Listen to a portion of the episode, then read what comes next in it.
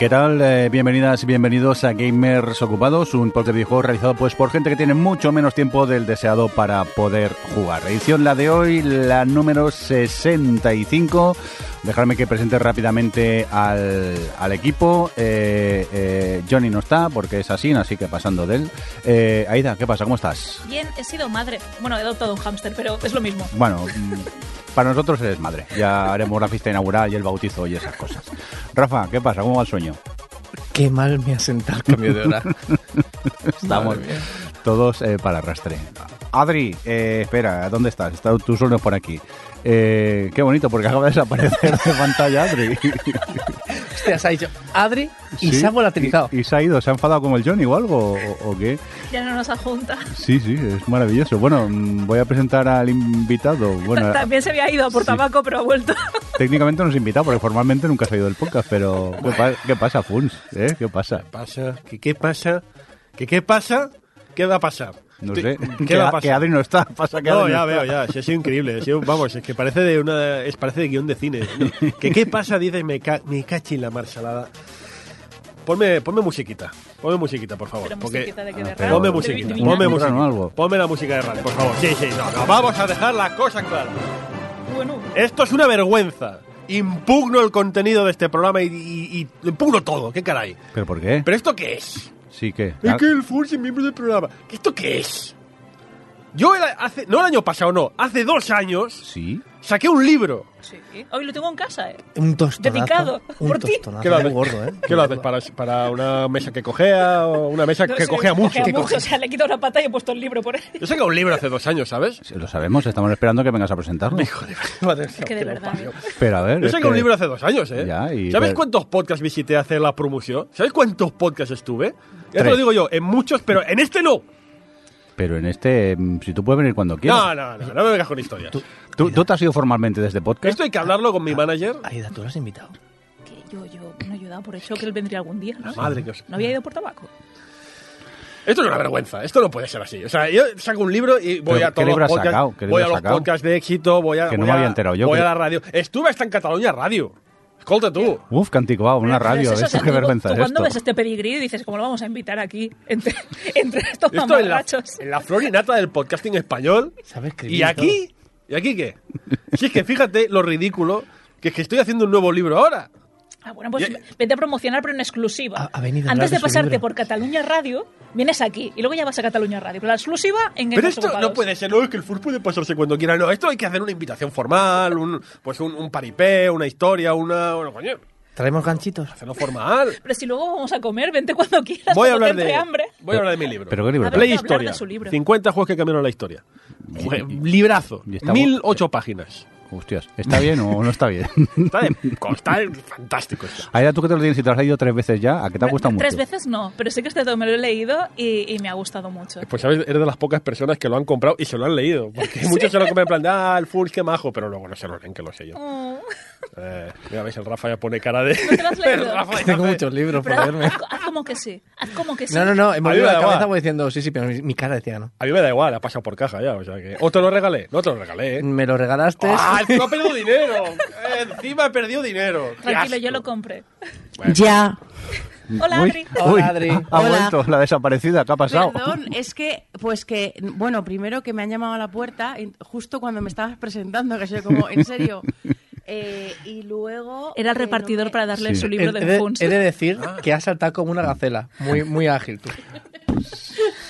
Es que. Eh, quizá habría que avisar a Adri que no hemos cortado, ¿no? Por si acaso no Ah, diera bueno, alguna no barbaridad. cortado. que estamos Es que aquí estamos haciendo el eh, podcast, bueno, ¿eh? Ah, vale, hemos muy incluido tu fallo aquí, no te preocupes, tranquila. Ah, fenomenal. De hecho, es que una- lo que te iba a decir es que ni siquiera me has probado el micro ni nada. O sea, has llegado ahí a empezar a grabar. Eh, Hola, Adri. yo- ¿Ya estás mejor? Hola.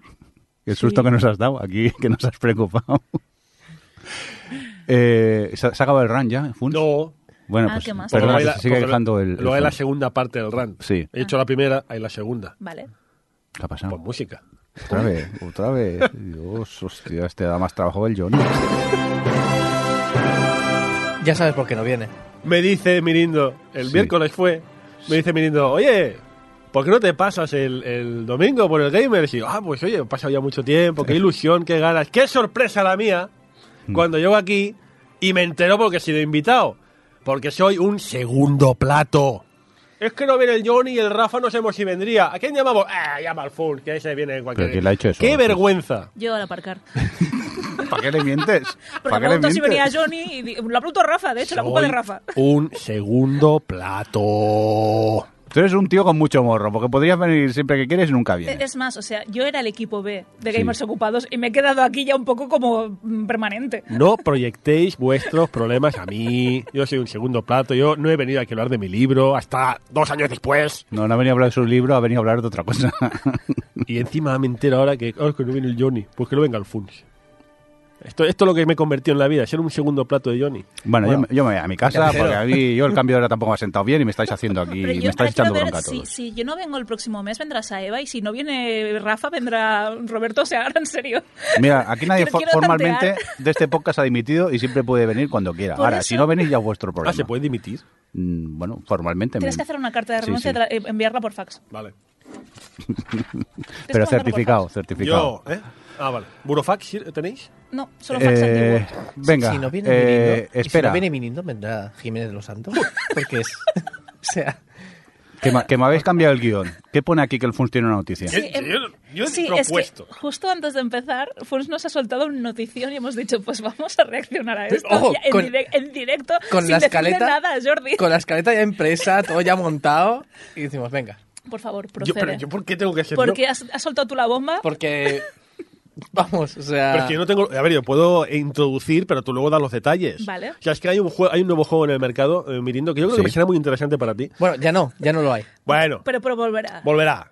Volverá como de Father Program, ya verás. ¿Qué ha pasado? Eh, hay un nuevo juego, en el- o había, lo han quitado. Es, es que ha sido noticia. Hace dos semanas fue noticia de que salió y la semana pasada fue noticia de que ya, ya no salió. Ya se ha, ha sido un juego. ¿Sabes los dating sims? Estos dating sims japoneses en Sí. que sale la chiquilla diciendo, ¡ay, Onichan! Juegos de citas, juegos de Juegos de citas. citas, dating sims. Pero este, este juego dating sim que estaba en Steam es un juego especial porque no solo te permite mm, interactuar con una persona del sexo femenino, que es algo pues que muchos tenemos problemas con ello, ya lo sabemos, sino que además te hace la renta. El título es Tax Heaven 3000. Te hace, sí, sí, o sea, la, la- la chiquilla pues te dice, ay, Onichan, mm, ¿eres autónomo? Eh, Pero sirve para España también. ¿has fac- no, No, es Estados Unidos. Es- Entonces es- ya- ¿vas a facturar algo? Mm, ¿En qué te dedico? ¿Cuál es tu, cómo se llama? El epígrafe. ¿Cuál es tu epígrafe? Dime tu epígrafe. Mm, ¿Y sí. por qué lo han quitado? Un juego tan bueno. Por confidencialidad, porque Claro. tenías que poner tu número de la seguridad social y aunque los developers aseguran de no, no queremos tus datos privados, personales, es simplemente un, un tema corporativo y para ayudarte y tal, pues claro, hombre, si te ayuda realmente, el problema es que tenías que dar tus datos y a nivel de confidencialidad y ley de protección de datos, pues era un poco eh, un... Nada sospechoso. No hay nada sospechoso ahí. ¿Cómo Aquí se cuando- llama? eh, que sea el, el juego. Sí, dices. ¿cómo se llamaba? Eh, Tax Heaven 3000. Fantástico. Aquí cuando salgan en España tendrán como protagonistas Rentakun y Ibachan. ¿Sabes? Es decir, Ibachan que cada tres meses te da por saco, ¿sabes? La Sundere. Y Rentakun que si sabe devolver, ¿sabes? Entonces es, Claro, es el afán yo- romántico. En mi cabeza es lo que está explicando, que como hay distintos tipos de, de declaraciones de la renta, ¿no? Pues una señora no casada sin hijos como yo, con un sueldo, pues me... Con un hámster. y con- bueno, pero el hámster no desgraba. Solo desgrabo yo en general. Eh, pues el tema está ahí en un alquiler de mierda y tal, pues es muy fácil hacer migración de renta, ¿no? Pues entonces tenemos el prototipo de dating sim de la, la hermanita pequeña que te ayuda y tal, pero que no hace falta que sea... Pero digo, para un autónomo que tenga además mm, que declarar como varias cosas o que incluso con gente a su cargo, tal, no sé qué. Eso... Una dominatrix. Una, una- no, una sundere de estas que es como pasivo-agresiva contigo. Lo que pasa que Que parece que te voy a meter una hostia en cualquier momento. creo que aquí tendría que ser un poco darle la vuelta, ¿vale? Porque aquí sería el programa padre. Claro. Entonces tendría un de, de, de daddies, ¿sabes? De Oye. con, con- oye, Hay, hay unos hay con bien chulos, ¿eh? Hay ¿no? bien chulos. Oye, pero sí, venga ahí. mm, Tendría que ser con mala leche, ¿no? Así que eres, eres autónomo, ¿eh? Mm. Amargado, ¿Ya, ¿sabes? ya has preparado el 301? No, que venga, tira. ¿Era 301? No, tú lo sabes bien, ¿no? Tú como autónomo, autónomo retirado. Yo dejé, esa droga, yo dejé esa droga hace tiempo. Vamos a continuar con más cosas. Aida, nos traes noticias, por favor. Eh, ¿qué, qué pasa con Nintendo? Vale, Haci- Haciendo eh, ¿qué, qué pasa con Nintendo? Buena pregunta. A ver, eh, salió el anuncio de que la Nintendo eShop para los juegos de Wii U y 3DS iba a cerrar este 27 de marzo, que, bueno, estamos grabando el día 26, o sea, cierra mañana. No sé cuándo estáis escuchando esto, pero posiblemente ya no podáis comprar juegos en digital para 3DS ni Wii U. Eh, problemas que esto supone.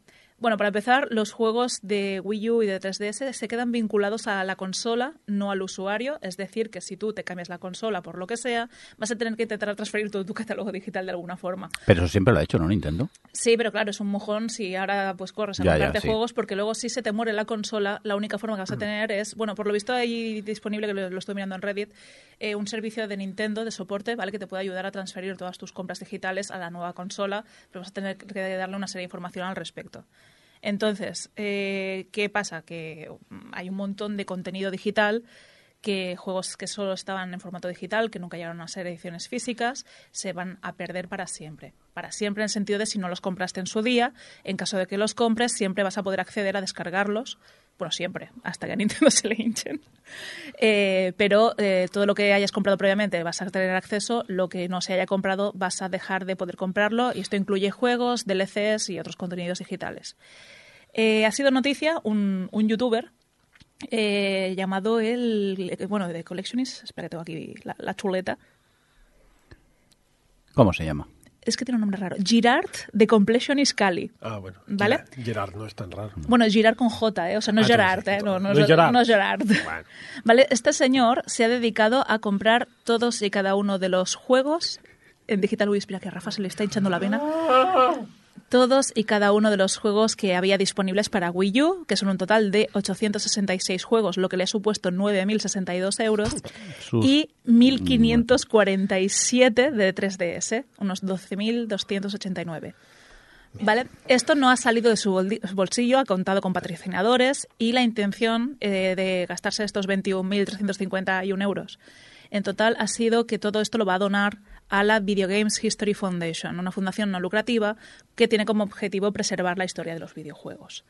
¿Vale? Ha tenido que hacer los pagos incluso comprando Nintendo de Cards, cada vez que el problema es que tienes un máximo de saldo que puedes gastar a la vez, entonces era cargar saldo, comprar juego, eh, volver a cargar saldo, comprar otro juego y tal en distintas consolas y bueno, ha sido, ha sido tedioso y se ha gastado un fortunote para tener el total de catálogo incluyendo pues todos esos juegos eh, que son clónicos y todas esas mm, morralla que se puede encontrar. Rafa. Te veo contento. Rafa. ¿Sabes el meme de ese chico que está así aguantando y se le infla todas las venas? Con la cabeza toda roja. Me va a explotar la cabeza. Pe- pe- Pero, ¿qué nos está pasando hoy? El capitalismo, por Eh, favor. es- exactamente, por favor, vinagre. Vinagre, por favor. Que, que- que- ¡Vinagre! o sea, te, te destrozan la consola porque ya, ya no vas a poder, vamos, actualizar, ni, ni, ni, ni comprar nuevas cosas, ni, ni siquiera los juegos. O sea, en algún momento va a dejar de actualizarse. Es decir, tú, tú te compras un juego de segunda mano o incluso nuevo en alguna tienda que quede por ahí de remanente, lo vas a poner a la consola y ay, bugs como, como, vamos, enormes, que te explota el juego nada más ponerlo. No vas a poder actualizar.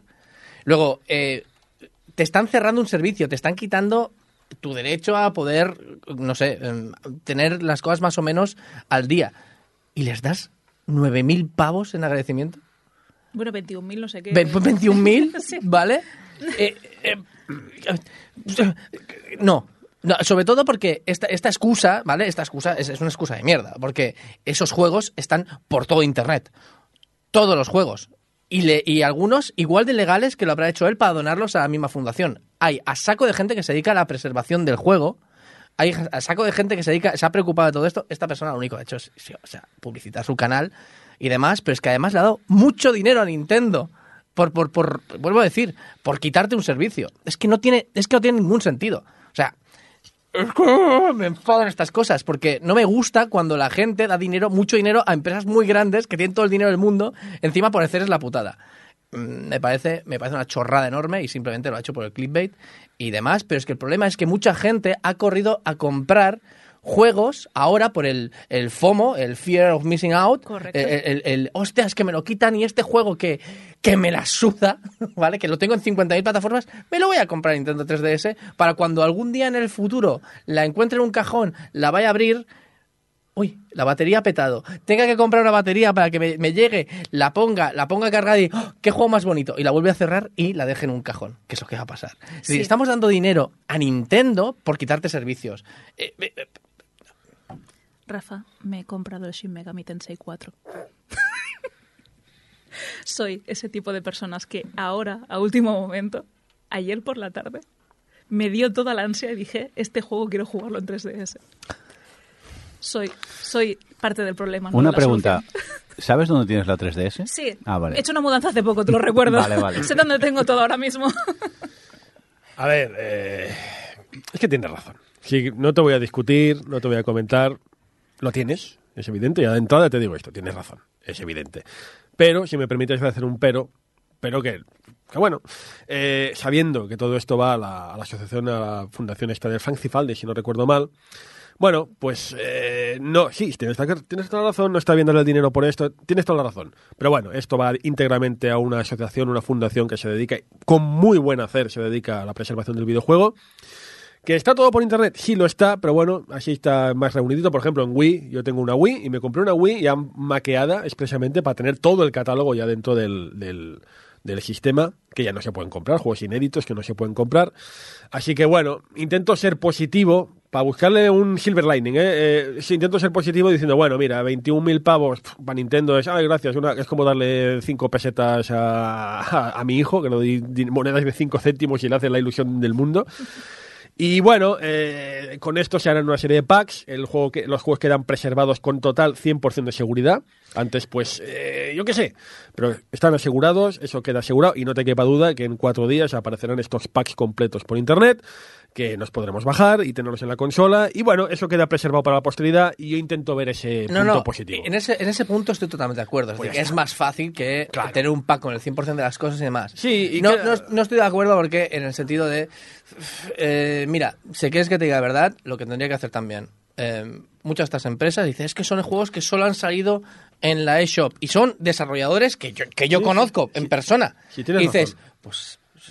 Pues sácalo en, en, en, en Steam, sácalo en, en- Pero bueno, Bueno, los bueno, pues contratos ha con- los No, no, no, contratos con claro, Nintendo, claro, claro, Y aquí viene lo otro. Y es que no, es que encima Nintendo Sí, sí. tiene contratos de exclusividad durante muchísimo tiempo. Sí, estamos hasta, de acuerdo. muerto. Que Estamos- la- todo el problema aquí Sí. es la gran empresa, Sí, no el pequeño. por supuesto. Por eso digo, para buscarle el punto positivo, yo me quedo con eso, con la seguridad Sí. de que el 100%, porque imagínate eh, que por cualquier cosa falta uno, porque sí, están todos por internet, pero imagínate que falta uno, un juego, y eso se pierde para siempre.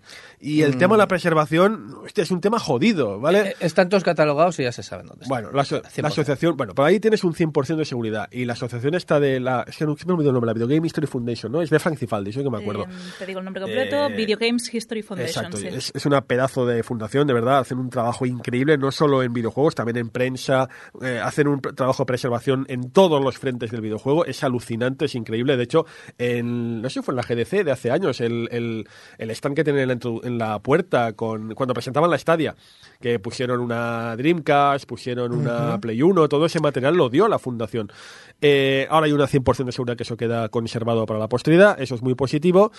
Y ya te digo, eh, ¿Sabes qué no sería sé, también me muy quedo positivo? con ese. Yo- punto. no, no, sí, estoy, en eso estoy totalmente de acuerdo. En ese punto estamos totalmente de acuerdo. Pero, pero vamos a hablar o sea, de, de la función que hacen estas empresas.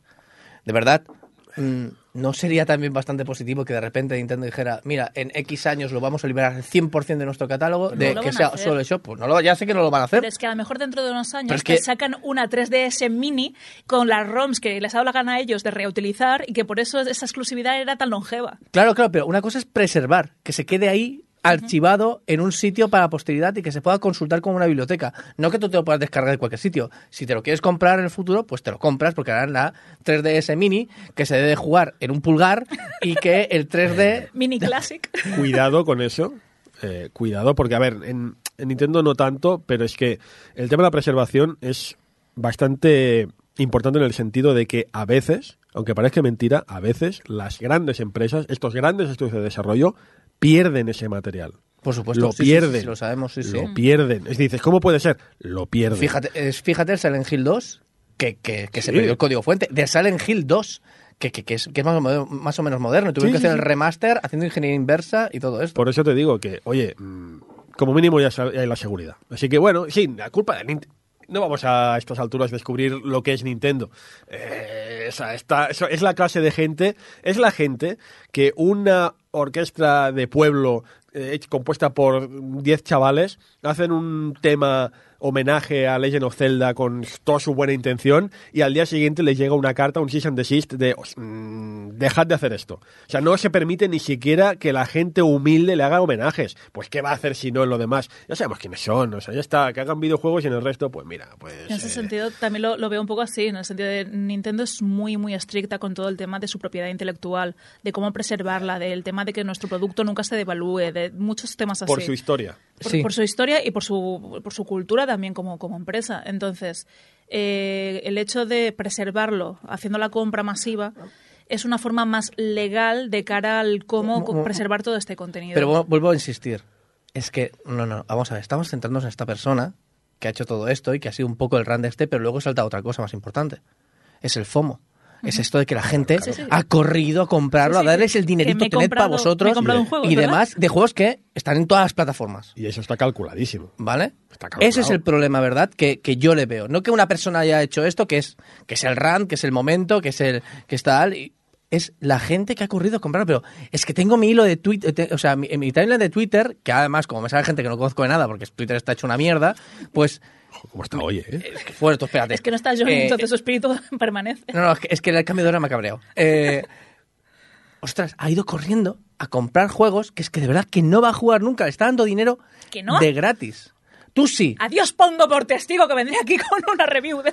Pues, pues juégalo. Rafa, Pero el Picross 2, que hay gente que se ha comprado corriendo, no lo va a jugar en la Porque puta la gente vida. sea imbécil es otra cosa. resumiendo, la culpa es...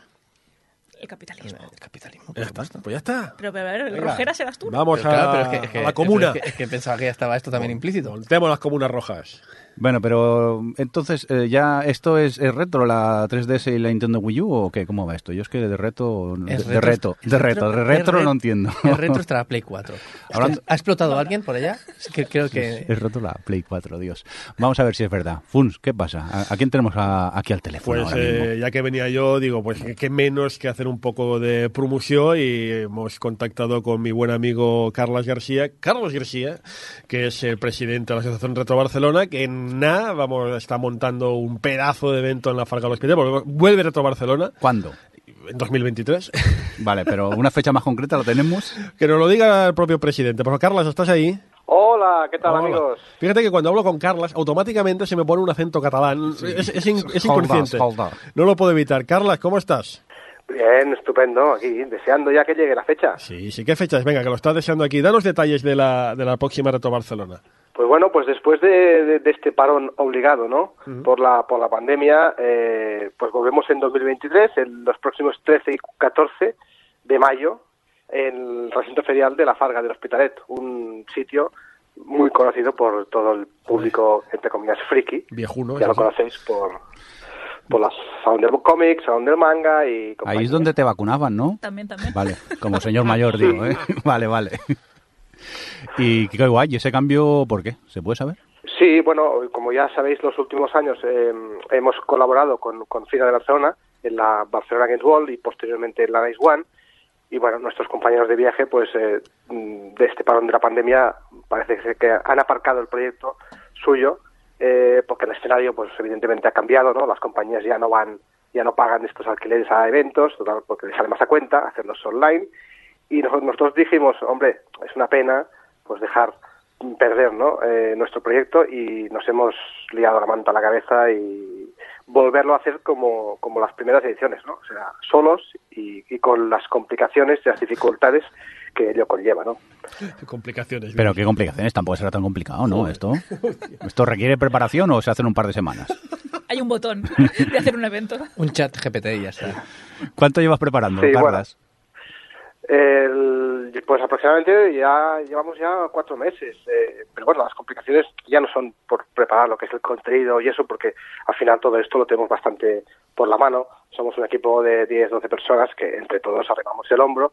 Eh, las complicaciones vienen, obviamente, por la parte económica, ¿no? O sea, alquilar, eh, encontrar un, un espacio lo suficientemente grande como para, para albergar una feria como la nuestra es muy costoso, ¿no? Y en Barcelona, pues todo es mucho más caro y de los sitios así de 3.000 metros cuadrados hacia arriba solo hay Fira y La Farga, entonces eh, estos emplazamientos son son caros, entonces sin, sin ayudas ahí es donde viene la, la complicación. Pero bueno, al final es, es probarlo y si sale bien, pues habrá Retro Barcelona más años y si sale mal, que Dios no lo quiera, pero eh, pues cerramos el chiringuito. Hombre, no digas eso, se jode. Carlas, ¿qué encontraremos en la Retro Barcelona? Pues en la Retro Barcelona pues eh, encontraremos mm, más o menos lo, que ya eh, solíamos hacer en los últimos años, es decir, 5.000 metros cuadrados de eh, una atmósfera clásica, vintage, retro, o sea, con espacios para, eh, bueno, para experimentar, ¿no? Esa, esa, valga la, redundancia, ¿no? Esa experiencia que vivimos en los salones arcade de, de los 90 y 80 y tal, eh, con más o menos unas 60 muebles arcade originales, eh, luego una zona de juego de consolas, microordenadores de 8 bits y demás, con torneos y exposiciones y una zona de conferencias, como ya es habitual. Y luego pues habrá cosillas más, eh, más nuevas, porque ya sabéis que eh, dentro del retro innovar pues es complicado, ¿no? Pero tendremos una zona de indies, pero indies básicamente que, es- que programan o que desarrollan juegos eh, con estética retro o con mecánicas así más clásicas, ¿no? Eh, para ello nos ayudan nuestros compañeros de Indie Dead Days, que seguramente los conoceréis por aquí. Y luego, pues una, una zona LAN que también nos, nos gusta ¿no? En experimentar ¿no? con esas, los famosos cibers que también ya no están actualmente y que todos hemos vivido ¿no? en, en algún momento de nuestras vidas. Básicamente esto, como resumen. Vale, reservarme ya una butaca en la zona LAN y no, no voy a salir de allí, que lo sepáis. Wow, qué tiempo, del Oye, Counter-Strike. Mirindo, Es que esto para ti... Y el Age of Empires. Claro, esto... Una persona como tú, Una persona como tú que jugabas al Pong, pues sí, yo jugaba al Pong, pues... estarás ahí en tu salsa. Estarás como... "Eh, estoy aquí Sí, en sí. mi-". Pero yo no quiero ver a Adri tocando los tambores. ¿Cuántas horas vas a estar, Adri, este año? Yo espero que haya una sección de juegos de ritmo grande para y, y, eh, acceso preferente. Gracias. Eh, habrá, habrá, ¿eh? Habrá. Mira, Adri está haciendo la maleta, ya está, ya está buscando billetes para venir a Barcelona estos días. Recordemos las fechas, Funs. Era el... ahora- yo digo, ah, no me acuerdo. Te he pillado. Era el 13-14 de mayo, ¿verdad, Carlas? Sí, señor. El 13-14 de mayo en la Farga L'Hospitalet ya están a la venta las entradas. ¿Precio? Eh, Está a 14 euros al día. Pues está tirado. Por lo que te da. Para lo que te da. Me salía más caro ir al cibercafé a jugar en LAN, por favor. Que eran, son 10 horas, ¿no, eh, Carlas? De... Sí, Son de 10 10 de horas. la mañana a 8 de la Divide. tarde. 10 14 horas, sí. pavos. Partido, joder, un, un euro coma cuatro a la hora. y podrás jugar a lo que te dé la gana. Arcades, conferencias. Conferencias con gente muy guapa, por cierto, he de decir. Gente guapísima. ¿Se puede adelantar algún nombre o de momento? No, no se puede guardar? decir, no se puede Ay, decir de momento. No ha colado, no ha colado. Eh, no, bueno, eh, conferencias, charlas, torneos. Habrá, estará por ahí Retrocabeza con su torneo del Tetris, ¿verdad, Carlas? Sí, sí, sí. Y además, una cosa que me he olvidado, habrán algunos conciertos musicales. Ahí está la Eso música. también os lo puedo decir. Ah. Este año la música está muy a tope. ¿Sabemos quién? ¿Nombres podéis dar? ¿O Sí, nos está dejando eso sí que ganas, podemos eh? decir que eh, estará Tía Violi Gaming, este señor de Mallorca que toca el violín. Que se pasa al Dark Souls. de videojuegos. Se pasa al Dark Souls Sí. con un violín. Ídolo, ídolo, ahora mismo, ya te lo digo yo. Sí. Pero ¿cómo se puede pasar el Dark Y- Souls con un violín, por favor? Pues mira, en directo, en Twitch lo hace. Si no me lo paso yo ni con el mando, casi. ¿Alguna cosita más, Carlas? Bueno, y tenemos a, un, a un chaval así que es de aquí, es Víctor Mame, que toca el piano, que este año, como otra novedad, el, nuestro clásico Trivial Musical, que es este este campeonato que hacemos, ¿no? Para adivinar las melodías que, ponemos, pues estas melodías este año las interpretará Víctor a través de con su piano. O sea, una cosa muy chula, muy muy guapa que, que queremos, pues bueno, eh, inaugurar este año. Pues eh, tomamos nota. eh, yo creo que aquí todos nos vamos a pasar por allí alguno de los días, si no los dos días, a, a echar unas partidicas y a, y a mirar. Y nada, darle las gracias a Carlos García por pasarse por aquí por el Gamer sin contarnos un link, pues eso, que nos vamos a encontrar en la Retro Barcelona, que ahora el Funs, lo pilla tradición que está bebiendo, nos va a recordar las fechas.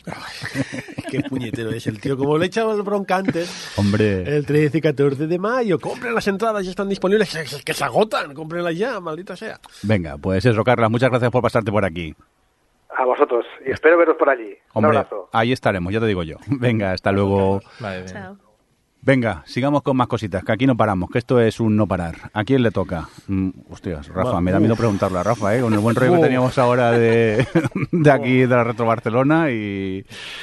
¿Qué pasa? Voy a hablar un poquito de, de- de unas charlas. Espera, espera, que se me va el dedo. Sí. ¡Vinagre! Bueno, es, es- ¿Qué es la GDC, sí, para empezar? Es un poco Cuéntanos. autovinagre, ¿no? Este, Sí. más Sí, bien. porque, porque soy pobre. El vinagre es porque soy pobre En el y siguiente- porque es un movimiento, eh, porque es un, un evento elitista. ¡Bolo! La GDC, ¿Qué es la GDC? La GDC es Game Developer Conference o aquí la versión española gente dando charlas. ¿Vale? Muy bien. Eh, de, de hecho, es que es verdad. Es verdad. Se llama gente dando charlas, que es como con respuesta a la GDC. Pero eh, la, la GDC es un evento que se hace cada año en San Francisco, eh, en la cual pues los desarrolladores de todo el mundo van y exponen sus futuros proyectos, eh, proyectos presentes y proyectos pasados a, mo- a modo de post-mortem. Pero esto ahora, porque empezó muy diferente en su momento, ¿no? Cuando empezó eran simplemente un puñado de desarrolladores que estaba el de el de Bright, era uno de ellos, que básicamente se reunían a compartir conocimiento. Efectivamente, al principio era un evento bastante íntimo, abierto a todo el mundo, pero bastante íntimo y era pues algo también elitista en el sentido de que se, también se hacía, bueno, ha cambiado varios sitios, pero tam- también al principio se hacía por la zona de, de San Francisco y alrededores y ha ido evolucionando hasta que se ha convertido en una especie de E3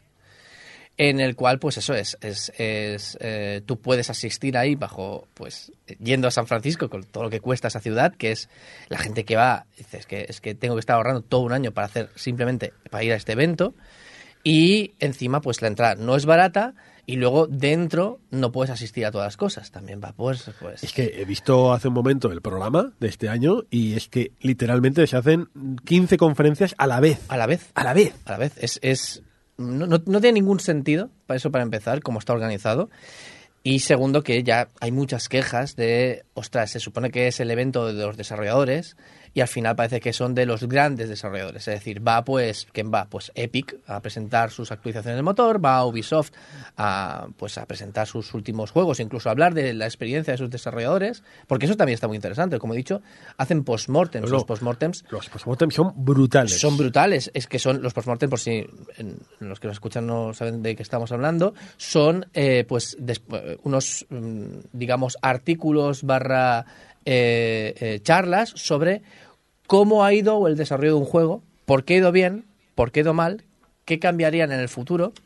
Y sobre todo también es eso, es decir, un poco la experiencia de haber desarrollado un título quizás novedoso muchas veces. ¿vale? Ahí ha ido la florinata de la industria. vamos. Efectivamente, por ejemplo, Will Wright pues fue a hablar en su momento de Spore. Yoshizuki habló de Shenmue. Eh, ¿Quién más había? Si es que, eh, los, de, los de GoldenEye también. De hecho, muchas informaciones que tenemos de algunos juegos. Yo, que escri- escribo de historia del videojuego, no sé si lo, lo he explicado. Pero los juegos, no ¿Tienes sa- un libro? Sí, tengo un libro. los juegos Eh, no los hacen niñas ahora ya, todos. Pues mucha, Espérate. mucha información de, histórica de cómo se desarrollaron videojuegos han salido precisamente en los postmortem y que de otra manera no habrían salido jamás. Exactamente. En ese sentido estoy muy agradecido. Y, y en este caso, pues el problema es que se está viendo que, que ya cada vez más es menos para el público general, cosa que se está convirtiendo en algo de, pues, no sé, en, en lugar de ser pequeños desarrolladores compartiendo su experiencia, que también es muy importante, solo son estrellas y solo son pues grandes compañías. Y, ostras, añade que además tienes que irte a otra punta del mundo, a San Francisco, que dos noches ahí es el sueldo de una persona en, Sí. en España. Sí, sí.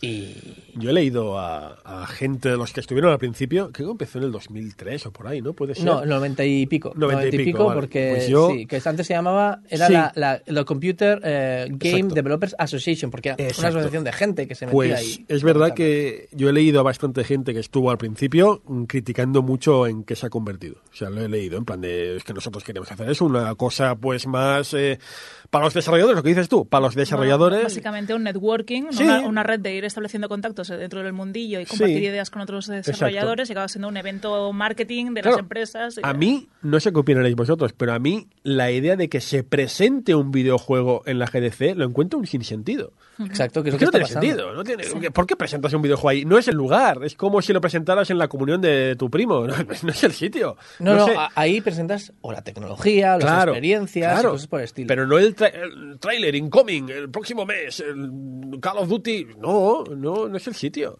¿Qué ocurre? Que también, porque lo digo también aquí en el programa y que parece que dices, bueno, estas cosas de developers y demás, es que creo que de verdad la GDC tenía interés más allá del desarrollo, del, del desarrollador, por así decirlo.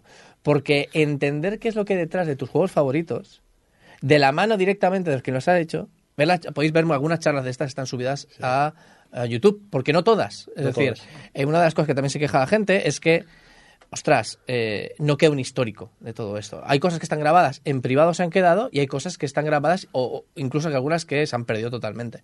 De hecho, es muy gracioso porque uno de los primeros organizadores de la GDC en el año, eh, cuando rozaban el año 2000, ¿vale? Enseñó, dice, mira, este es el histórico de la GDC. Y sacó unas cintas de casete.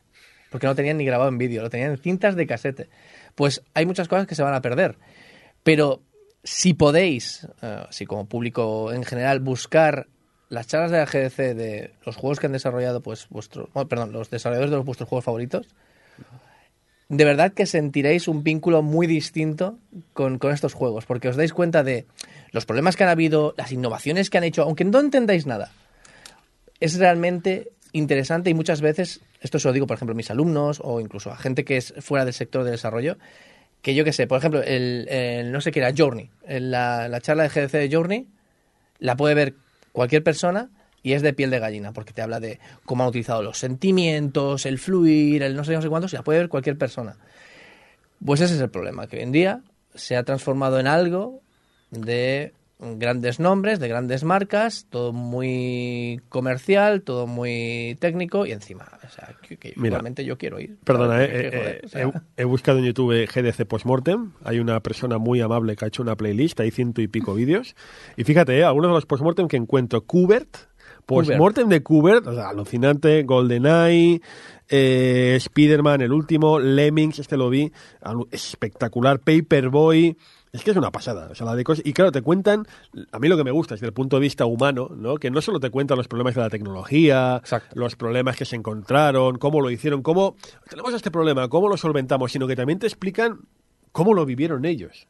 Plan de, pues yo estaba, este, cuando hice esto estaba pues deprimido y eso creo que se, se, re- se reflejó de alguna manera, o tenía un problema personal, o en ese momento mi jefe me estaba mm, haciendo la puñeta y es lo que dices tú, ¿no? Contactas mucho más con ese desarrollador, te das cuenta de eso, que son seres humanos, y es historia viva, es historia viva del videojuego, y, y de verdad que en, mi libro eh, he utilizado muchos de ¿Cómo, los datos. cómo se llama el libro? Perdona. Prehistoria, Se me ha vuelto a 50 olvidar. Es, horrible. Es, qué mala Eh, memoria tengo. He utilizado mucha información de estos postmortems y esto, hablamos de la preservación, también hay que preservarlo, porque es historia, es historia pura.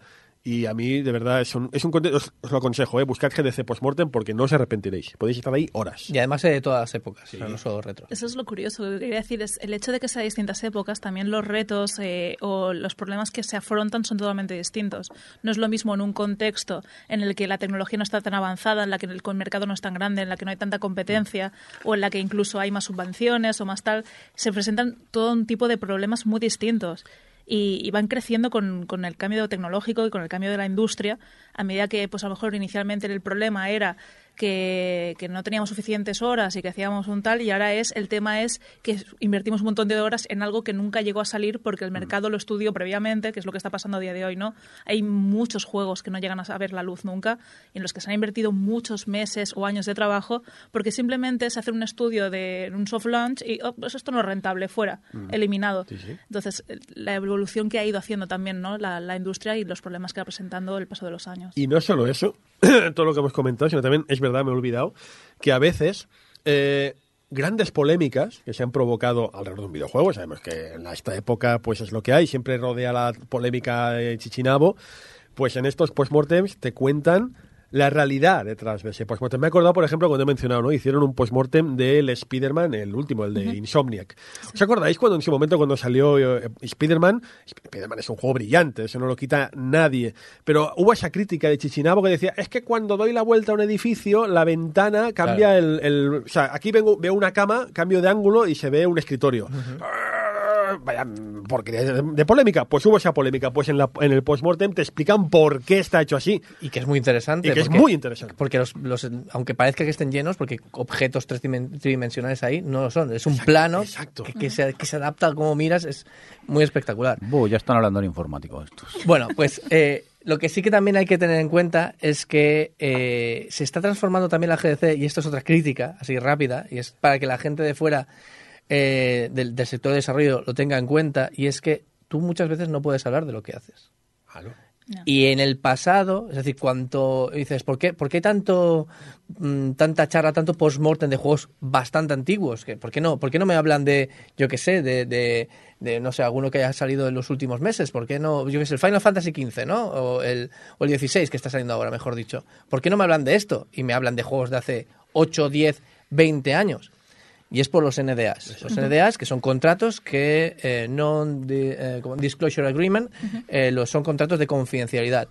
Y antes, obviamente, también existían, era- eran menos draconianos, incluso te daban permiso tus jefes fácilmente, porque eh, las empresas eran más chiquitas, y tú hablas uno a uno con tu jefe, eh, con tu jefe prácticamente. Hoy en día las empresas estas son enormes, son eh, unas eh, em- empresas que para hablar con tu jefe a lo mejor tienes que pasar por siete personas y, y luego pues te dirá que no, lo más seguro.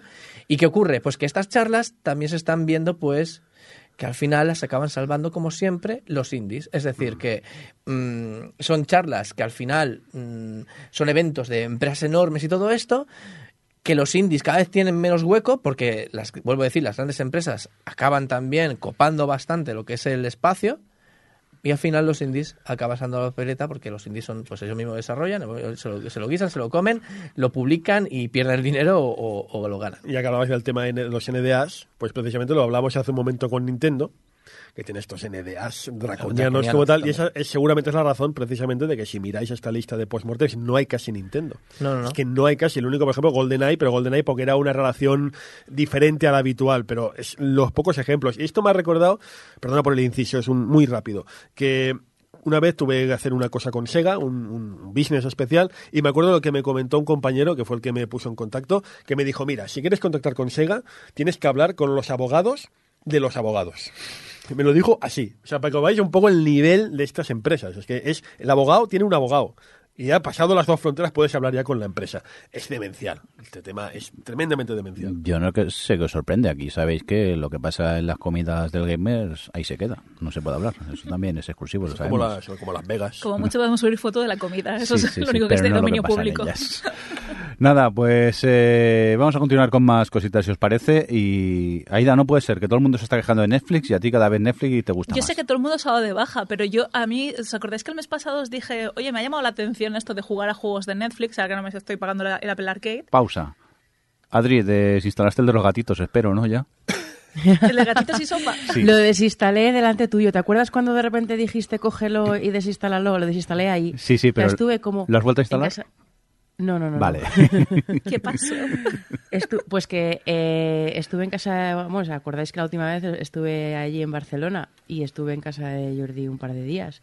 Y de, al volver del Gamers y de saber que Netflix tenía de los gatitos, lo instalé y me enganché, pero en, dire- en vivo y en directo Sí, sí. durante un total de ocho horas. Wow. eh, y ya al final Jordi me dijo, eh, quítate eso, o sea, desinstálate Es que eso. me Y- dame el móvil, le dije, monstruo. Dame el móvil. Y me dijo, Dame no, digo, desinstálatelo. Esto es como las pelis de catástrofes, cuando ves que Sí, sí. Se, va- se avecina la, la, la escabechina y tú dices, no, no lo instales. Porque es que además le dije, sí es un juego muy cookie, pero más allá de cuando ves ya la cookiez y ves un poco, eh, luego, pues bueno, es como cualquier de estos juegos que pues puedes estar hasta el infinito sin, sin hacer nada, que es medio se juega solo, ¿no?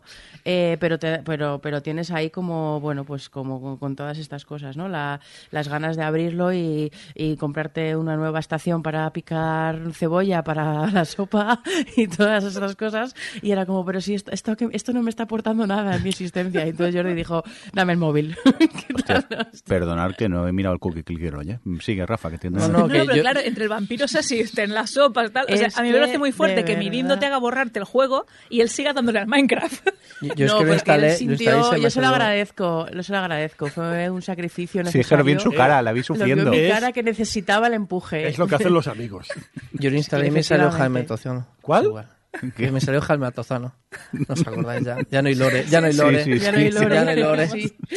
Ya no hay lore. Ha pasado un mes, Rafa, si no sé ni qué desayunado hoy. Pero hay gente que lo escucha al revés el podcast. Hay gente que nos descubre, empieza a escuchar el último, entonces dice, ah, coño, tenía sentido de Jaime Altozano. Claro, o sea, es, es como eh, hoy escucharán a Jaime Altozano y luego el siguiente podcast escucharán, descubrirán que mm, Se llama narrativa, joder, narrativa. Bueno, narrativa al revés, pero... Sí. Bueno, ¿eh? pero Es una narrativa, al fin y al cabo, ¿no? pero le estamos creando hype a esa persona que nos escucha del revés. Jaime Altozano. Bueno, Venga, ¿qué ha pasado con Netflix? Vale, pues eh, viene, tiene que ver con la GDC, porque como decíamos, mm, ya no es una cosa de developers chiquitos y de gente que se, sino van grandes empresas, y uno ha sido Netflix. Entonces, durante la GDC lo que hicieron fue anunciar, eh, pues actualmente el catálogo de, juegos de Netflix es de 55 juegos, o sea, bueno, 54 y el de los gatitos y sopa, o sea, 55 juegos y droga. Y, han anunciado que van a ampliar durante este año 2023 40 juegos más. Es decir, van a entrar eh, algunos juegos. eh, han anunciado, por ejemplo, que se está desarrollando una IP nueva que será pro- propiedad de Netflix por el estudio desarrollador de Vainglory, el Super Evil Megacorp. Han anunciado Monument Valley va a estar igual que su secuela. Incluso dejaron como entrever que podrían estar trabajando en alguna otra mm, de la franquicia, en algún otro juego de la franquicia. Eh, Han anunciado eh, esto, vale, a ver. Han anunciado un nuevo juego eh, de Too Hot to Handle. ¿Qué? Eh, entonces, os voy a dar contexto Por porque favor. ¿Tiene que ver con la renta? Yo he visto No, ese programa. esto es el todas las reality, temporadas, es el ¿eh? reality, hay un ¿no? reality. El Es que, claro, yo mm, no. mm, A ver, contexto. odio los reality shows. Y odio. Claro. Y, eh, o sea, me dan toda la grima del mundo. No consumo ningún tipo de reality. A mí también, salvo que sean coreanos. No, yo tampoco. El de los coreanos mamadísimos no lo he visto. ¡Uy! metido ¡El de los coreanos mamadísimos! Es que mi- mi pareja lo ha visto en mi casa mientras yo hacía otras momento cosas. que Jordi ha metido la música del OTV. ¿eh? Ojo. Hombre, reality, venga, va. A ver, estás afri- No, o sea, yo a Ida lo- he visto todas las temporadas de Tu Hot to Handle. ¿Quieres Vale. que ponga algo en contexto? Sí, por favor, explícanos de qué va ese reality y yo ahora voy a hablar del juego de Netflix. Pues mira, eh, a mí sí que me gustan los realities bastante, depende de cuáles, pero en, el- en este caso, estos realities tipo de citas con gente muy guapa, los veo precisa porque me parecen eh, una ventana a otro universo. Un universo que me resulta completamente, absolutamente alienígena, Total. no solo por los físicos de las personas, sino por eh, la dinámica, la forma que tienen de relacionarse, de pensar, de actuar. Es como, es fascinante, me resulta fascinante como eh, visionado sociológico, ¿vale? Eh, y Too Hot to Handle en particular es un grupo de gente, o sea, de chicos y chicas que están todos y todas buenísimos, que les llevan a, una, a un resort pensando que van a estar en un programa de, pues bueno, como Gandía, o sea, como, como no iba a decir Gandía Shore, la de Jersey Shore o alguno de esos, pero realmente cuando llegan ahí pues, se pasan todo el día en plan mirándose y, "Mm, qué guapo eres, no sé qué. Y de repente cuando llega la noche realmente les dices que están en tu hot to handle y que no pueden ni tocarse, ni besarse, ni follar, ni nada. Eh, entonces todos, madre mía, qué esta es mi problema". pesadilla, no sé qué. Entonces es un montón de gente que tiene un, un montón de dinero que pueden ganar al final, que lo van perdiendo según vayan infringiendo las normas. Obviamente infringen mucho las normas.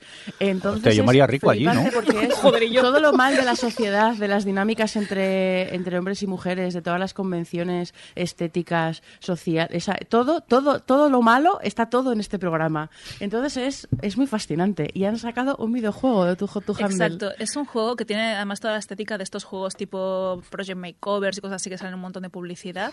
Y el juego es esencialmente el resumen que ha hecho Adri. Es decir, me lo he instalado, lo he probado, no me lo he acabado. ¿Pero qué pasa? ¿Que has de dejar el mando y no tocarlo o cómo va esto? Hermanas de Ese es el Hot juego. Es, es un juego de, de- de- de diálogos y vas tomando decisiones en función del diálogo y entonces eh, pues, eh, pues elegir un, un avatar masculino, femenino, incluso en ese sentido lo vi muy inclusivo, ¿vale? De pues elegir también que sea una persona no binaria, que sea bisexual, que sea... Bueno, de hecho creo que por defecto todos son bisexuales o algo así. Y entonces vas Claro. conociendo... No es que sean bisexuales, es que están muy cachondos. Ya, es, que ¿Que les ponen algo en la comida también o qué? No. No lo sé, pero es que es, o sea, yo le debo confesar, mi pareja sí que se traga todas estas mierdas y un día me intentó poner un episodio de, no sé si era el Tujo tu Handle o alguna mierda así. Aguanté 10 minutos de diálogos absurdos y vacíos y de gente narcisista más tonta que un zapato y dije, no Me puedo cuadra, más, me me, quiero cortar las venas. O sea, aguanté... los coreanos mamadísimos. Es- caso. mira, ese quizá. Míralo, que Yo es que soy más de. Lo que sea reality tiene que ser de asesinos en serie, si no, no, no entro ahí. Uy, pues también hay unos cuantos. ya, ¿eh? no, sí, eso sí. Pero guapos. ¿Eh? No, Asesinos me- en serie guapos No, también, ¿o? Pueden ser feos, me da igual, mientras sean perturbados pero, pero inteligentes me sirve. El tema está en que el juego es básicamente eso. O sea, tú a medida de. con diálogos y tal, vas interactuando con las distintas personas y se presentan situaciones en plan de si decides, eh, pues besarles, si decides y tal, y todo el rato como con citas y no sé qué. Hacerte el IRPF. ¿no? Es un coñazo. O sea, A mí lo que me sorprende, o sea, pensando un poco en ya más allá de eso, es, eh, vale que tu, tu, tu, tu Handle probablemente tenga buena audiencia y tal, llevan ya como tres temporadas o algo así, eh, y, pero, pero pienso, la gente que ve tu Hot Handle es una gente que se va a poner a jugar a los juegos de tu Hot Handle. Seguramente sí. Es decir, ¿Sabe el- leer? ¿Sabe le- O sea, no quería decirlo así. pero Ya lo digo yo. A ver, eh, lo- en el, eh, lo, lo que es el mundo de mobile hay muchísimo público femenino que se instala a todos los juegos estos que son tipo citas, que son tipo... El, el que dices antes, el Project Makeover, que lo he visto 200.000 veces en publicidad. No- no o sea, la gente se lo baja de verdad. Sí, sí, sí. Gente juega. Claro, pero y sobre todo muchas niñas, que Sí. es decir, están a lo mejor usando cualquier juego freemium y les sale mucha publicidad de esto. Y entonces es como de, pues de maquillaje, de no sé qué, no sé cuántos, pero luego tienen toda la trama de, de citas y todo esto. Entonces son juegos que realmente se consumen muchísimo entre público femenino no mayor- mayormente. Hasta el punto del, de que el Too Hot to Handle de Netflix es el juego que más éxito ha tenido de todo el catálogo. Estamos Madre hablando de un catálogo donde está Spiritfarer, cargando. donde está eh, eh, Valiant Hearts, donde están, o sea, hay juegos buenos que se han ido incluyendo en este catálogo. Pues el exitazo ha sido el Too Hot to Handle y han anunciado que van a hacer un segundo juego. A ver, también te digo. O sea, que sí, la gente que ve tu Hot to Handle juega tu Hot to Por- Handle, está y, y- claro. y los que no también, supongo. A ver, Valiant Hearts, tu Hot to Handle. mm, no, es que sea, no es que sea un mal juego, es que es muy Pero buen tiene juego. buen catálogo ahora Netflix de Yo los creo- juegos, hay cosas y cosas Pero la bajona versus la calentona. A no mí, me está- a mí me lo ha vendido. Yo cuando llegue a casa lo voy a poner. No, ¿eh? no, tú que me vas a poner, que de hecho en el coche, que es el de Bob Esponja, de Tilting Sí, Point, sí. Que es un juego de estos de ir sirviendo hamburguesas y comidas y tal, y los Ay, clientes te van pidiendo Así lo jugué yo cuando estuve con el COVID. Pues Iba muy, bien para pasar Netflix. las horas. Pues esta está en Netflix y que además lo bueno es que como no tiene publicidad ni Sí. nada, lo puedes ir jugando... Pues el peque lo va a flipar esta tarde. Sí, no le acuérdate de Bob Esponja, no tu No, to hostia, ¿vale? el, el- el peque. Es La mola, estrategia, papá. la estrategia detrás es, eh, claro, es salido- decir, perdón, solo puedes acceder, obviamente, eh, si estás suscrito, es decir, es algo que está dentro de Netflix, está dentro de la Store, ¿cómo va? Esto creo que Eh, no- Yo, por ejemplo, lo que el- accedo al catálogo desde la aplicación del móvil de Netflix, pero luego me hace pasar por la store de, de iOS para instalarlo. Es lo que te iba a decir, porque es que Apple no permite stores externas. Porque no permite compras. Claro, claro, claro. Pero aquí no hay compras integradas, no, pues, no hay opciones de compra dentro de estos juegos. Como ya pagas la suscripción de Netflix, ya Lo, están lo que pasa que incluidos. si a mí, al menos a mí, como tengo Netflix en el móvil, cuando me bajo la aplicación me detecta que ya tengo Netflix y no me hace ni poner el usuario, directamente puedo ya jugar. Rafa, Supongo que cierto. si no, te pedirá el usuario de Netflix para poder jugar. Rafa, por cierto, que ya que hablamos de juegos de Netflix, nadie, nadie aquí ha hablado de que Netflix ha rescatado los full motion video. Hombre, Los El- videojuegos ha incluido el Immortality incluso en el catálogo o sea, también. o sea, que han sido ya 30 años No, no, después. pero no lo ha rescatado. O sea, hay una empresa que se llama Welch Interactive que se dedica a ir sacando mm, ca- tres, cuatro cada año. Oh, de hecho, por San Valentín sacaron el 10 Nunca se Dates. No, es que nunca se han ido. Y yo, de hecho, aquí vengo hablando de, hecho- de FMVs de hecho, varias lo- veces. Prácticamente todo lo que juega ella son FMV. Hombre, no todo, pero... prácticamente. Ay, Dios mío, mi alma. Sí, sí. eh, Por eso se lo enganchado que está el peque al juego del FMV de los gatos con botas. Maldita sea, está todo el día ahí con el gato. ¡Ah, el gato, qué gracioso! De hecho, es que una de las primeras apuestas que hizo Netflix eh, en cuanto a esto fue de, de, de- de Telltale, fue el del Minecraft Story Mode. Me das a- Sí, Fue también lo una de las jugó, primeras incorporaciones que hicieron al catálogo y es una cosa que, y bueno, con Bandersnatch, ¿no? También fue el recuperar esto de hacer una película interactiva, pero ahora ya están ofreciendo algo más. Es decir, estos Ahí va. juegos que tú mencionas, el de gato con botas o algún trivial de estos, son jugables dentro de lo que es el, la televisión y tal. Pero todos estos juegos que estoy diciendo yo ahora son unos juegos que solo puedes jugar en el móvil. Me has arruinado la vida. ¿Por qué? Se ha quedado sin móvil, Fun. Yo pensaba que los FMVs no, se habían Existen. ido, ya no estaban. No, no, Era mira Wells Interactive, vas una, a flipar. Una pesadilla del pasado que siguen ahí. pregunta. Siguen ahí. Dime. Tengo una pregunta. Eh, porque la última vez que entré vi que había ya bastantes juegos en Netflix. Em, ¿Te consta? Porque con otras cosas Netflix tiene un blog eh, de, los, de sus ingenieros tal, que te explican cómo hacen muchas cosas del algoritmo, cómo funciona lo de que tienen 25 imágenes para cada, para cada título. Entonces, bueno, en fin, como que tienen ahí toda esta parte de, de contar, que puedes sa- saber cómo funcionan algunas cosas de, de cómo se organiza el contenido dentro de su plataforma. Se sa- o sea, ¿sabes si en el caso de los juegos están también eh, algoritmizados en lo personal? No sé hasta qué punto, porque ya te digo, yo creo que va más relacionado con lo que son últimos lanzamientos o últimas inclusiones al catálogo, ¿vale? Porque yo sí que he visto que por fechas de, de inclusión, eh, cuando entró el Valiant y tal, era uno de los que me salían. El Too Hot to Handle me sale sugerido siempre. ¿Por qué? Porque es el que más, o sea, Porque te ha pillado el algoritmo. se me ha pillado a mí que un montón de ese contenido y ha dicho... Es el "Hmm, target. Pues el tema está en que eh, creo que es un- más un tema de, de por novedades, como lo están filtrando ahora, que no por intereses tuyos.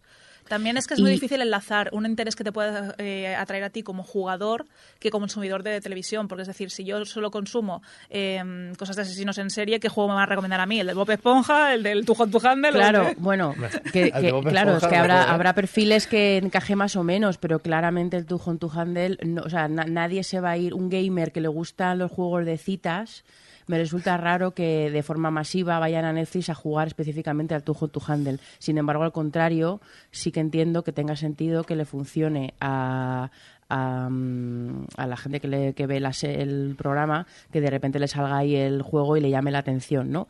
Eh, entonces, claro, lo amplío la duda, es que me ha surgido con todo esto. En el Game Pass, eh, ¿las cosas también están puestas por novedad o también se juega con este tipo de recomendaciones personalizadas? No, se juega más por clasificación por búsquedas, es decir, ahí lo tienen muy segmentado en plan de indies, shooters, eh, acción, etcétera. Entonces sí que te van poniendo en primer plano, digamos, o en arriba del todo, lo que son las novedades. Sí que hay una sección de podría gustarte, tal, no sé qué, en función de los títulos que hayas jugado, pero es más en base al tipo de juego. Si juegas RPGs, te va a sugerir ahí todos los RPGs.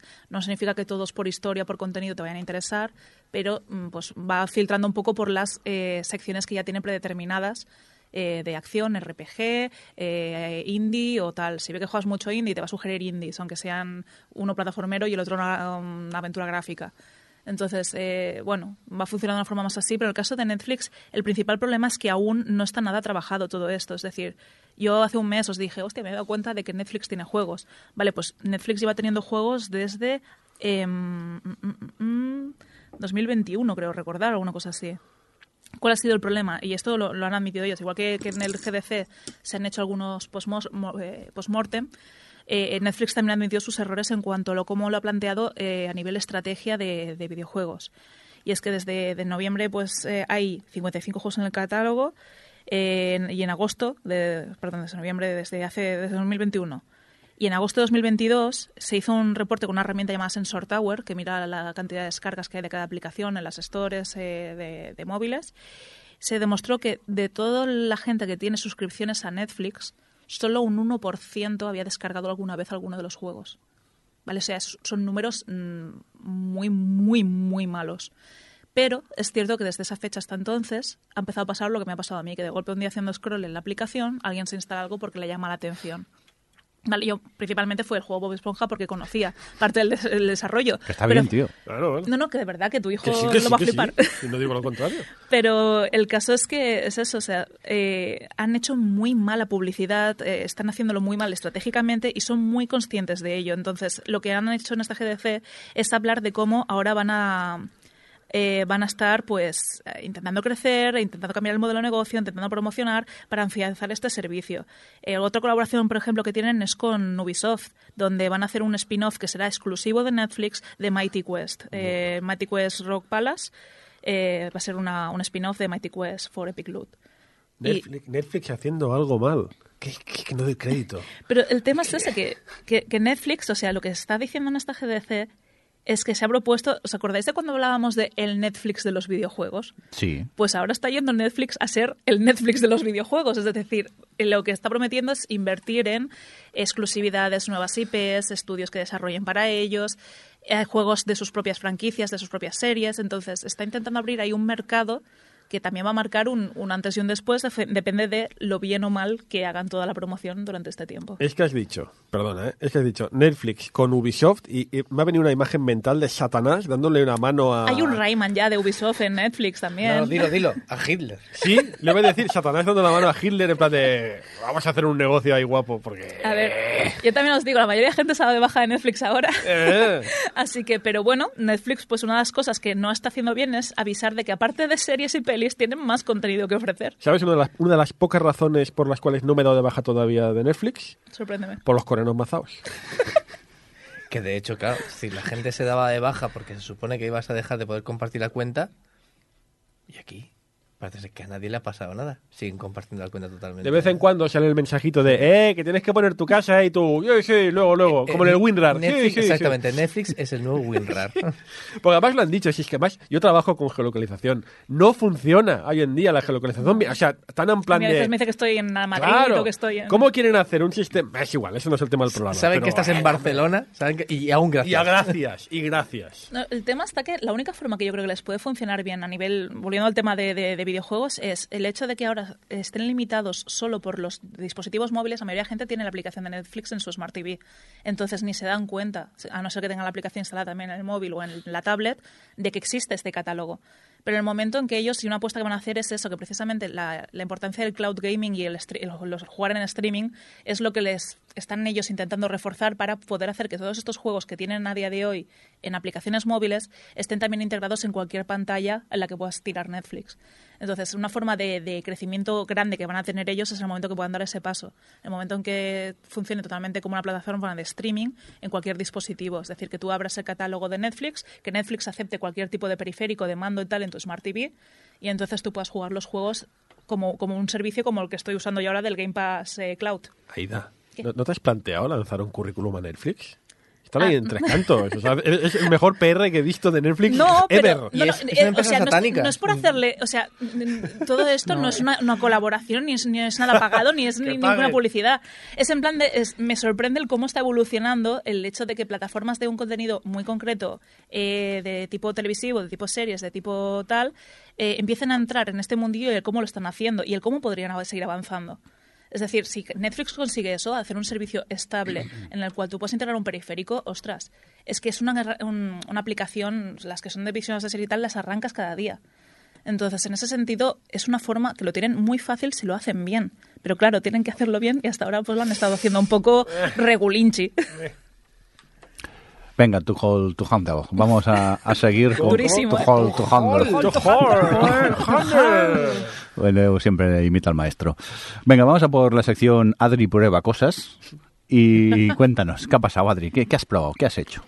No, realmente es que bueno, después de la después de nuestro programa anterior me fui con muchos deberes y he estado probando cosas con la Steam Deck eh, y la primero que he probado eh, y quería contároslo es a bluetoothear, a liberar, no sé cómo decirlo, desbloquear el mando de Stadia. Eh, perdón, perdón, perdón. ¿Qué ha pasado? ¿Qué ha pasado? salido la- se te ha ido el dedo, se te ha ido el dedo. Pues no, Sí, no, no. Stadia vive, Stadia vive a través Bueno, a de ver, vive, a ver, que dicho así. A ver. A No, ver, es que además- de aquella manera un poco, ¿eh? El, mando de Stadia es muy guay. Es muy guay. Es ¿Verdad? ergonómico, es muy guay. Y además, yo, bueno, yo estoy jugando ahora al Quantum Break, ella siempre novedades. Em, y, y claro, los, los, la- las, las letras eh, de la Steam Deck son iguales que las de que las de Stadia. No así de la- el mando de la PlayStation 5, que es el que estaba usando para cuando conecto la Steam Deck a la tele, y, mm, y están totalmente cambiados. Y entonces mi cerebro hace se cortocircuita. Y después de intentarlo dije, venga, voy a voy a probar a hacerlo del Stadia. Y la verdad es que ha ido muy bien. Eh, es, vamos, es súper fácil mm, para gente no, no hacker woman como yo. eh, son cinco pasos y, mm, y ha funcionado súper bien. De hecho, funciona curiosamente, no sé si es porque también, bueno, no lo sé, no sé por qué será, a lo mejor esto lo sabéis mejor vosotros, pero eh, tiene un pelín menos de... O sea, cuando estás jugando, ninguno de los dos mandos tiene lag, pero cuando estás manejando la, la Store, vamos, eh, lo que es Steam, y, estás, y navegas por, por el sistema operativo de, la Steam Deck, eh, tiene el, la de PlayStation tenía un poquito de lag, y en cambio el de Stadia va súper bien, y lo noto como que va mejor que el de PlayStation 5. No sé si tendrá que ver algo, o sea, si esto os suena a que yo me he rayado o que tiene sentido No, por algún Puede ser motivo. perfectamente un tema de drivers y demás, porque al final los, los drivers de Stadia son 100% open source y los de y los de la PlayStation 5 son ingeniería, se se han hecho mediante ingeniería inversa y algún pequeño detalle puede haber en algunas cosas, en los juegos puede estar muy bien integrado y a lo mejor en la interfaz puede haber cualquier cosilla, pero no no veo no veo magia negra detrás. Lo que pasa que ahora el problema es que ya no va a poder usar Stadia, ¿no? Ya se ha cargado el mando. Ostras, Sí. es verdad. Cuando vuelva Porque Cuando además te lo dicen en la web, en la web donde haces el, el- la conversión del mando, Sí, que sí, es, te lo es recuerdan varias veces. al ordenador, te lo recuerdan varias veces de esto es irreversible, esto es irreversible. Me lo esto es- imagino como ser excomulgado de la iglesia o algo así, ¿sabes? En plan, Pero que, que además es que conceptualmente irreversible, eso que estuvimos hablando, es que no lo es. Es decir, solo te tienen que poner el mismo cablecito, el- la misma web y hacer el paso inverso, Sí. ¿sabes? Que reflashearlo, que, que puedas ver con Stadia si es que vuelve. en forma Yo he de de decir chapa. que lo flasheé siguiendo la web, es muy sencillo.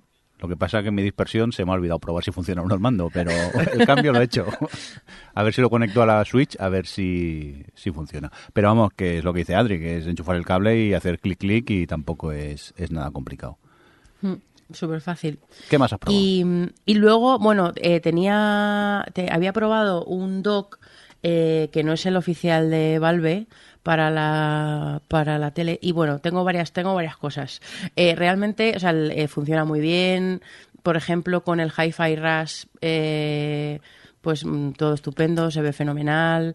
Eh, yo creo que no sé, bueno, supongo porque es un juego más moderno, eh, tiene, pues bueno, el escalado de la imagen y demás que hace el, pues bueno, en- como que encaja mejor, pero con el Quantum Break, madre mía, los pixels. Eh, he tenido que, bueno, menos mal que eh, por, por la red está todo el mundo con con cómo adaptar un poco todas las, las especificaciones técnicas específicamente del juego, toda la configuración de imagen, porque es verdad que este era un juego que ponía en Valve que estaba apto para jugar al Steam Deck, pero con algunos peros, y esos peros son que tienes que tocar un poquito la configuración. En cuanto lo busqué, la verdad es que muchísimo mejor. Pero sí que es verdad que he notado, y no sé si es porque no es oficial o por qué, eh, o es cosa de la Steam Deck o es cosa del, del dock. Eh, hay veces que se me queda en negro y luego vuelve el juego donde estaba. Eh, luego, bueno, en el caso de Quantum Break, si os acordáis, tiene entre actos, entre los actos de. O sea, entre los actos que jugables, tiene una serie de televisión entre medias y los, los capítulos se te reproducen. Bueno, pues la Steam Deck se vuelve loquísima con eso.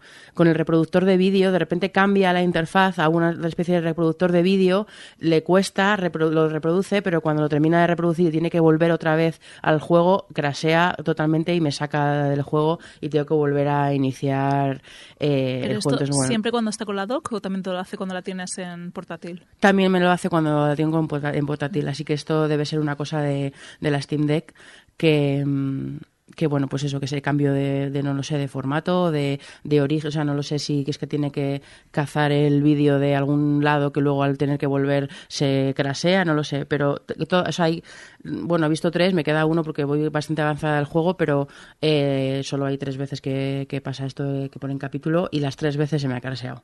O sea que, que por ahí, bueno, en fin. Y, y luego otra cosa que me pasa, que esto sí que creo que es culpa del doc, es que eh, curiosamente el audio no pasa bien por el HDMI o por o como sea, pero eh, en la Stream Deck se oye fenomenal, pero cuando se lo paso a la tele a través del HDMI con el dock se desregulan los niveles de las diferentes cosas y yo no y no es algo que se, que se estén cambiando las configuraciones sino que ya sabéis que podéis pues bueno normalmente se pueden configurar si la música está más alta si el diálogo está más alto si la música ambiente o los efectos de sonido de cosas están más altos no en los juegos pues eso se vuelve loquísimo. Y entonces escucho la música sobre todo entonces estoy, estoy dentro es como de repente entrar y más en el Quantum Break en Hans Zimmer eh, y los diálogos así como de lejos En plan, sobre todo los diálogos que son in-game. Los diálogos que son más de, de cinemáticas y todo eso, todo eso bien. Pero los que son in-game es como, bueno, pues nada, pues menos mal que tengo los subtítulos. Porque entonces, bueno, estoy teniendo ahí algunas cosillas con el, con el doc. ¿Pero te No pasa sé, con todos los juegos o solo con el Quantum Break? Eh, es que mm, solo he probado el Quantum Break Claro, así es de que forma puede, puede ser que sea una cosa de la tele también, de que tenga algún modo de reproducción que solo sea Puede ser. para que atenúe voces o tal, porque se perciba como ruido. Ahí es, es complicado. Cuando Cuantas más tecnologías vayas poniendo por medio, eh, Claro. más va a, a- a ir pasando por distintos filtros. Yo es que no tengo... Tengo que probar más. Es que eh, probé el Hi-Fi Rush, pero solo un momento para ver cómo se veía. No realmente jugar, jugar con el dock este, eh, solo he jugado con el Quantum Break, que es un juego además mm, antiguo, entonces bueno, tendré que probar con algún otro. Yo es que dock no tengo, lo que tengo es un dongle de estos que, bueno, que me lo enviaron los de, Un los Slimbook. para la gente normal. Hay, hay un programa que hablamos de los dongles, ¿vale? Es verdad. Es un adaptador, Es que, que ¿no? Claro, pero el tío ese que aún no está haciéndolo al revés, que va haciendo la escucha Lo al revés, descubrirá, es que lo bonito dentro de que un lo tiempo. dos. Ahora, Bueno, le llaman, pues- ahora le llaman adaptador, ¿no? Sí. El, eh, pues eh, me, lo, me lo enviaron los de Slimbook, que es una empresa que se dedica a hacer hardware, sobre todo adaptado a, a Linux. Funciona también con Windows y demás, pero te aseguran que funciona con Linux. Y cero problemas en ningún juego de, de resoluciones, de, de cambio de, si pasas al vídeo o lo que sea, da igual. Todo se, se ve exactamente igual como en la Steam Deck. Lo que sí que es verdad que algunos juegos en los que hay algún tema de relacionado en vídeo medio integrado dentro del juego, como por ejemplo puede ser Quantum Break, eh, sí que hace tonterías, más que nada porque eh, los tienen que adaptar estos juegos. Es decir, los desarrolladores tienen que hacer un pequeño esfuerzo a veces para decir, anda, que es que va a funcionar un aparato que no existía cuando creamos, desarrollamos el juego. Y sobre todo con el tema de algunos, algunos vídeos, no todos, o sea, en este caso te está pasando con Quantum Break, puede llegar a pasar que el cambio de resolución, de formato, de lo que sea, pues rompa un poco la experiencia. Pero a mí, en- con los míos, con los que he jugado, no ha pasado, pero se- seguro que sea, no será el único en el que pase. A ver, yo, a ver, te- tengo curiosidad de jugar alguno más reciente con otro tipo, o sea, sí, más reciente que esté 100% eh, Más reciente que Hi-Fi Rush. No, bueno, pero claro. el, no, el Hi-Fi Rush se veía bien, pero aún así, ¿sabes qué pasa? Que yo tengo una tele de 68 pulgadas Joder. y cuando, la- cuando lo conecté Venga, era como se envidia, ve da- bien. dando envidia aquí. Perdón, ¿eh? pero se ve bien, pero joder, se nota que no es, no es 4K y es una calidad, pues bueno, pues limitada a la del Steam Deck conectado con el HDMI a la tele. Em, pero Yo- bueno, al final. Yo tengo una de 32 pulgadas, así que a mí me da igual cómo se vea. Claro, yo lo noto, lo noto, lo noto bastante, pero es que es que en mi tele cualquier emisión de una serie, o sea, se nota enseguida, porque, pues bueno, es lo malo de tener una tele grande. Se la ve el pixel. Eh, o sea, el Pixel. Y, y nada, y lo último que he probado así por curiosidad, por si a alguien le ha pasado o lo que sea, eh, yo tenía muerto por aquí porque hace tiempo tuve un iMac, hace muchos años, que ese iMac ya no existe, no sé dónde Por me si lo a alguno le ha pasado. Y somos pobres, ya verás tú qué risa No. cuando le digamos. Bueno, a ver, pero yo qué sé, pues si tenéis por ahí, bueno, pues precisamente, yo es que pasaba de comprarme un teclado Bluetooth o no sé qué, cuando tengo ahí uno que está ahí muerto de risa, que lo guardé en su momento, y decía, ya verás, para conectar el Apple Magic eh, Keyboard con la Steam Deck, me ha costado un poco de Hacker Woman, pero al final lo conseguí en el modo desktop, eh, porque de la- en el modo de, de o sea, de la no- normal de la consola no era imposible. Eh, pero, pero oye, al final lo he conectado y, y tengo que, no me ha dado tiempo a probarlo mucho jugar con el teclado, pero eh, teclado y el ratón, pero voy a probar con Portal a ver si esta vez con el teclado y el ratón soy capaz de jugar bien con el Portal, porque ya sabéis que desistí, porque era, era imposible, era imposible. Hombre, pues Con- con un teclado y un ratón Bluetooth, no sé yo si la va a ser la mejor experiencia, ¿eh? Porque... Pero tú decías que era mejor con el teclado, Sí, ¿no? no, Y el no, ratón. Bluetooth. El pro- el- la, la Ah, palabra Bluetooth. clave. Bluetooth y más de uno de, de, de- de Apple, de vete a saber qué año. Porque Do- pues 2011. tú te acuerdas de los manos libres, o sea, de los, de los auriculares estos manos libres de, de esa época, Sí. que no iba ninguno. Correcto. Pues, pues más o menos. Bueno, realmente me lo he puesto porque quiero poder jugar a. Porque ya sabéis que tengo ahí el, el, el Cities Skylines, ese tipo de juegos que son mucho más de teclado y ratón. Y me apetecía un montón. Y ahí no entres que te vamos a perder entonces ya. ya, ya. Bueno, son dos. Siempre me pasa igual. Con este tipo de juegos, el, el roller coaster, este no como es, el Planet Coaster, todos estos que me gustan, me, me engancho muchísimo dos semanas y luego ya se me pasa. En plan, no pierdo vida dos semanas, bueno, no, porque ahora no puedo porque tengo mucho trabajo, pero, pero puedo estar trabajando y luego solo jugando al Cities Skylines durante dos semanas y luego ya seguir con mi vida normal. Es que van a sacar el 2 del Cities Skylines. Em, Claro, necesitas Y saber nada, el lore eso- del primero para jugar al Claro, segundo. es importante. Sí. Y eso es mi relato con los periféricos del Steam Deck. Sí, pero luego has probado más cositas que nos contarás. De momento vamos a seguir que nos queda una noticia, Aida. Pues vo- voy a hablar de, de las IAs. De, ahora es que está de moda hablar de IAs ¿Las y todo el mundo. eh, las ¿no? Ah.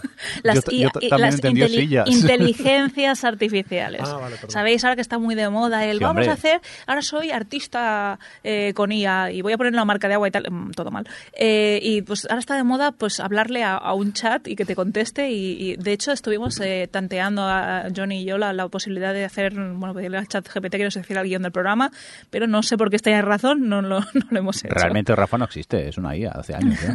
bueno, si alguno de nosotros tiene que ser una IA, seguramente sea Rafa. También te digo que ojalá. Hombre, tendríamos guion por lo menos. Y no me molestaría el cambio de hora. El tema está en que, en que se estaba, cada vez parece que ser como que hace cuatro días empezamos a oír hablar un poco más de las IAs y ahora ya estamos hablando mucho de cómo se van a implementar y mucho, pues incluso no en la GDC Ubisoft presentando Ghostwriter, eh, una posibilidad de eh, una IA alimentada por los propios eh, bueno, tra- equipo de localización de, de Ubi- de Ubisoft para generar diálogos para los NPCs directamente generados por, por, IAs, entonces es como, sí, sí, va a ser el, el futuro. A ver, las IAs, en el, en el sentido de mm, ser una base de datos enorme, con un montón de, de- de información que te puedan ir generando a medida que vayas interactuando con ellas, con cada vez con mayor fidelidad, una respuesta más acertada, pues bueno, puede estar bien para ayudarte en eso, pues un diálogo de un NPC, eh, que proceduralmente te vayan generando unos arbolitos para un bosque, que cosas muy puntuales, cosas muy mecánicas, muy repetitivas o eso, o tareas muy procedurales. Pero de ahí a eh, intentar pues no sé, introducirlas más en el desarrollo como una herramienta, pues eso, que una IA te haga un juego, eh, que aunque puede pasar, mm, no va a ser nunca, o sea, la gente, "Oh, te puede- la IA te puede hacer un juego, sí, claro, te puede hacer un POM, te puede hacer un piedra, papel, tijera, te puede hacer una serie de cosas, pero te puede hacer un GTA. Entonces, eh, ¿cómo veis vosotros el tema este de la integración de las IAs en el mundo de los videojuegos? Aunque se están introduciendo en todos los mundos ya, pero sobre todo enfocada a videojuego. Mira, en este tema sí que me hace ilusión hablar. ¿Vinagre? ¿Vamos a por No, vinagre? no, al revés. No, tú espérate, guárdalo para mí, guárdalo para mí.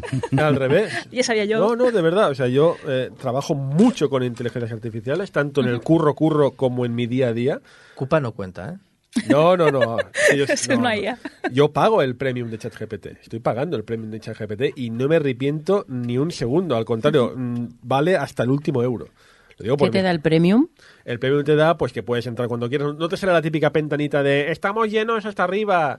Te da acceso a los nuevos. Eh, no, no se llama motor, ¿cómo se llama? ¿Él? Los plugins. Los plugins, los. eh, no tienen los, mo- los motores estos, eh, el DaVinci y todo eso, las nuevas versiones Sí, de los diferentes de- procesadores de, arte, sí. información, Ujú. etcétera. Eh, pero a mí lo que más me va. Y te- la velocidad es, es endiabladamente más rápida. O sea, antes en, sin premium, pues te tarda lo que te tarda. Y aquí es en plan vuela. Sobre todo si usas eh, modelos, eso, modelos. Si usas modelos que ya están bastante perfeccionados. Eso es lo que te da. ¿Vale? Eh, yo estoy tan a tope con la inteligencia artificial que incluso estoy por ponerme en el currículum prompt engineer. Porque me paso todo el día hablando con inteligencia artificial y con Cupa. Es un poco, O sea, es un poco con lo mismo. sí. Tú practicaste hace años ya. Sí, yo tengo ya un bagaje, ¿no? Una trayectoria. Y, y- y de verdad, lo, lo uso en el trabajo, lo uso en mi día a día. Y lo decías hace un momento, y de hecho lo tengo apuntado aquí para mis notas. Es que es verdad, es que no sé por qué no utilizáis la IA para hacer el, El guion guion. del Gamers. Os lo digo muy en serio. ¿Por qué no Es lo porque usáis? entonces quedaría coherente y no queremos Pero eso. Vamos a ver, voy a preguntarle mientras hacemos esto a chat GPT que yo un, también un momentito, es que, es que tú lo estás viendo, no hay guion, es una escaleta, ¿sabes? Es decir, Pues por no- eso, al menos tener un guion. si con una escaleta de tres puntos hacemos tres ¿Vale? horas ya aquí. Entonces, eh, la clave yo aquí creo que está en la... Es una herramienta. Es una herramienta, ni más ni menos. Y yo siempre suelo poner el mismo ejemplo. Clipo también era una herramienta. Adorable.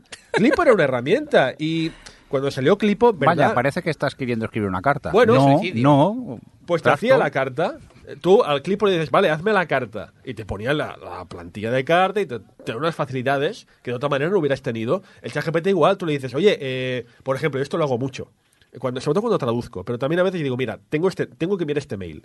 Pero es que este mail lo tengo que enviar a alguien súper importante y pónmelo, ponle floritura, ¿sabes? En plan de ponle un poco de respeto, no sé mucho qué. más formal. Exacto. Entonces, pues cosas como estas. Es una herramienta que te permite hacer cosas, bueno, refinar cosas, comprobar cosas. Y, por ejemplo, en el caso de estos, los NPCs, sí, el, el diálogo de los NPCs es algo tedioso. O sea, cosas tediosas, que es un rollo de hacer, que nadie quiere hacer y luego salen cosas como una flecha en la rodilla y estas cosas que quedan para meme. Pero eso no me lo quitéis, ¿eh? Bueno, pero ¿por qué no puede hacer? ¿Qué problema hay en que lo haga una IA? Ya no entro en el tema ético, ¿eh? El tema ético Claro. es otra historia, es, Es otro que debate. ese es el, te- el, el debate viene principalmente de ahí. Eso hay es- equipos claro. de localización que muchas veces son subcontratados, incluso del equipo central de localización de una empresa, subcontrata localización a un montón de, de- de equipos más pequeños y dispersos en el mundo. O sea, el, el debate ético, yo te estoy hablando, no hablo, en la- no hablo de ética, ¿eh? Nos quitarán el trabajo. No te va a quitar trabajo para empezar, porque, por ejemplo, yo ahora lo uso mucho para traducción. Es, es el mejor traductor en cualquier idioma que encontrarás en el mercado, de lejos, y los he probado todos. Es el mejor. Para mi libro, para mi nuevo libro, estoy usando mucho al ChatGPT como traductor. ¿Significa eso que en el, en el trabajo final usaré las traducciones de ChatGPT? No. Pasaré esa información a un traductor profesional para que me lo haga. Porque una cosa es usarlo de herramienta del día a día para cosas puntuales y sobre todo para procesar masa, pero ese proceso final hay que refinarlo. No, No, para- para- puedes ponerlo directamente al usuario. Para ese momento concreto no puedes estar diciéndole a un traductor, oye, perdona, me traduces esto porque no sé si aquí pone lo que estoy buscando. Lo hago. co- copias y pegas. Lo hago. Pero igualmente copias y pegas, te lo saca y luego dices, es verdad. Exacto. Y esto lo hago Si no mucho. tienes que molestar a alguien. Esto lo hago mucho, claro, un idioma que yo no hablo y no conozco, yo lo voy traduciendo, uso diferentes plataformas, pero siempre lo miro y si dudo, y insisto, en el trabajo final, yo no voy a usar la traducción del chat GPT, porque, porque no hay que fiarse, porque se puede equivocar, se equivoca. Se equivoca. Es que se Obviamente. equivoca. Entonces, como se equivoca de serie, tú no puedes poner cualquier contenido de ChatGPT directamente al acceso de todo el mundo y menos pagando sin haber pasado un filtro. Y ese filtro es un para El empezar. equipo de localización que haya Exacto. actualmente Quiero decir que el- es que este miedo de es que se perderán trabajos, no se perderán trabajos, los trabajos se transforman. Y igual que en su día nadie puso en cuestión de que Clipo se iba a cargar trabajos de, yo qué sé, de plantillas, de, de corrección de textos y demás, pues la chat GPT o cualquiera, incluso de imagen, de vídeo, no se va a cargar nada. Eh, hablamos del chat GPT, de texto puro, que os podría hacer el guion del Gamers, os lo digo de verdad. Pero también os hablo de vídeo y audio. Y, Tengo el guion Sí, de hay- Gamers hay- música. e imagen. Hay O música sea, generada proceduralmente con, con a través de IAs y hay, Sí, hay- hay- sí. ya como un, un género No, no, musical yo- basado en esto. Yo lo he probado. O sea, tú tienes el generador, el, el chat GPT musical, entre muchas Sí. comillas. Tú dices, mira, quiero una música de tipo tal, con esta cadencia, este ritmo, estos instrumentos, y te hace cosas que. Pero ahí está el tema, te hace cosas, pero. Y esto también lo transmito al, arte, lo transmito al vídeo, lo transmito a las imágenes. Nunca llegará al nivel de verdadero arte. O como mínimo no, en, no lo veremos nosotros visto. No por la originalidad, es decir, siempre va a ser un batiburrillo de todo aquel arte ya hecho por un Exacto. humano previamente. Pero ahora plantéatelo de otra forma. Tú tienes un videojuego en el que se tienen que generar un montón de personajes, Ahí está. eh, pues yo que sé, gatos, ¿vale? Es un juego de gatos, con, con sopas o no. compro, eso ya... compro. Vale, entonces necesitas hacer gatos, pero uno tiene que ser robot, el otro tiene que tener alas, el otro tiene que no sé qué. O sea, como que siempre haya distintos tipos de gatos, como si fueran Pokémon. Si tienes que generar miles, Exacto, es o sea, una o-. O, tienes un montón de artistas dedicándose durante muchos años a hacer tus gatitos verdes, azules, eh, eh, con alas, con cuernos, con eh, o, o tienes directamente una IA que te vaya sugiriendo nuevos modelos de gatos para agilizarte mucho más el proceso Ahí creativo. está. Y entonces, lo que cambia el trabajo aquí no es, evidentemente, esos gatos los va a hacer una inteligencia artificial, pero esa inteligencia artificial ha habido que nutrirla antes. Exacto. Y ahí entra el trabajo de este diseñador. Es decir, no se pierde el trabajo de diseñador, pero en, en trabajos. integra como- Eh, por ejemplo, otra cosa que me pasa a mí. eh, yo tengo un canal de YouTube y a mí, eh, en ahora voy a empezar a usarlo, ¿eh? Yo hay veces que quiero añadir alguna ilustración, alguna imagen específica, pues yo que sé, estoy hablando de que Shigeru Miyamoto en el 86 se fue a nadar a la piscina. A mí, a mí me encantaría, de verdad os lo digo, me encantaría poder ir a un, a un ilustrador, ir a Labrat, por ejemplo, y decirle, Labrat, dibújame a Shigeru Miyamoto nadando en la piscina y te pago tanto. Pero es que no tengo dinero, mi canal de YouTube no da. Por eso vuelvo a la ética, no es lo mismo que lo use un, un pisapins como yo, que, que, que lo use una gran empresa que tiene pasta para aburrir. En definitiva, lo que quiero decir, insisto, dejo el tema ético aparte. Eh, es una herramienta y como herramienta que es, es muy práctica, es muy útil y sinceramente teniendo en cuenta lo intrascendente que ha sido hasta ahora el trabajo de, de- de la- esas NPCs que vas por la calle y te dicen, hoy me he comido un sándwich de jamón y queso. pues muy bien. Pues que te lo haga un chat GPT, que te lo haga una inteligencia artificial y ya está. Pero os aseguro que el tema principal del videojuego, los diálogos principales no van a cambiar, van a seguir escritos por una persona o como mucho seguirán escritos por, serán escritos por una IA, pero comprobados y refinados y comprobados de nuevo por un equipo humano, porque no se puede Yo presentar. solo quiero decir que creo, o sea, eh, en la teoría puedo estar de acuerdo contigo, pero en la práctica creo que estás siendo de- muy benévolo, benévolo con las empresas que solo quieren ganar dinero Pero y no- que probablemente Pero es que son empresas, quieren ganar da dinero. Y que la experiencia cambia, que tú- igual que tú en Watch generar un, un momento, Sí. generar un personaje eh, eh, que está generado por una IA que tiene cinco dedos, les va a dar exacta, por poner un ejemplo, les va a dar exactamente igual que tenga cinco dedos y se pueden ahorrar unos dinerillos. Insisto, eh, no y les no da entrado en el igual tema que en lugar ético. de esto te lo digo por experiencia personal, de con algunas cosas del curro, eh, les da igual que eh, autopsia se ponga con los subtítulos en español como cochepsia, porque da igual, Sí, se han Adri, ahorrado no entro- un dinerito en hacer los subtítulos generados automáticamente y la realidad del capitalismo, amigo. Pero ¿sabes es qué esa. pasa, Adri? ¿Sabes qué pasa con eso? Que tú me acabas de decir, se generan los subtítulos automáticamente y luego aparecen, Mm. aparecen las cosas que aparecen y se convierten en memes y se convierten en hazme reír. Que sí, no, insisto, no entro en el tema ético. En el tema ético podríamos estar mm, cuatro programas y todas las posturas serían interesantísimas. Yo estoy defendiendo como herramienta y tanto para grandes empresas como para mm, picateclas como yo. Eh, es una herramienta y las herramientas pues se pueden usar de una mejor manera. Una escopeta, la escopeta puedes usarla de muchas maneras. Yo esto, este símil lo hago mucho en la empresa donde trabajo. Digo, yo diseño la escopeta. Si luego alguien usa la escopeta para abrir una lata de Coca-Cola, eh, pues eso ya es su problema, no el mío. Es una herramienta y ya está. Yo sí que voy a entrar en el tema técnico. Digo, técnico-filosófico, Ético. perdón. Técnico-filosófico. ético. No, No, ni, siquiera, ni siquiera ético. Es. Fijaos, eh, ahora estáis utilizando ChatGPT. ¿Cuántas empresas hay? en privado. ¿Cuántas Por empresas? plural, digo. ¿Por qué? Porque tú estás utilizando ChatGPT. singular, no. No, yo, yo también. Y de yo hecho, también. hombre, Perdón, perdón, Estáis utilizando ChatGPT. Y la gran mayoría, no nos engañemos, la gran mayoría utilizan ChatGPT. No tienen ni puta idea de que existen otras inteligencias artificiales. Estamos dando el monopolio a una única empresa. No. Un momentito. Hay otras. Oh, da igual. otras. Sí, pero le estás dando el monopolio a ChatGPT y aquí ChatGPT a tope. Pero es que no solo es esto. ChatGPT detrás de la empresa OpenAI. Que Open tiene lo que tiene pues De esta nada. puerta ahora mismo De ahí, que estamos aquí en el tiene- estudio de para que no Open tiene lo de ahí.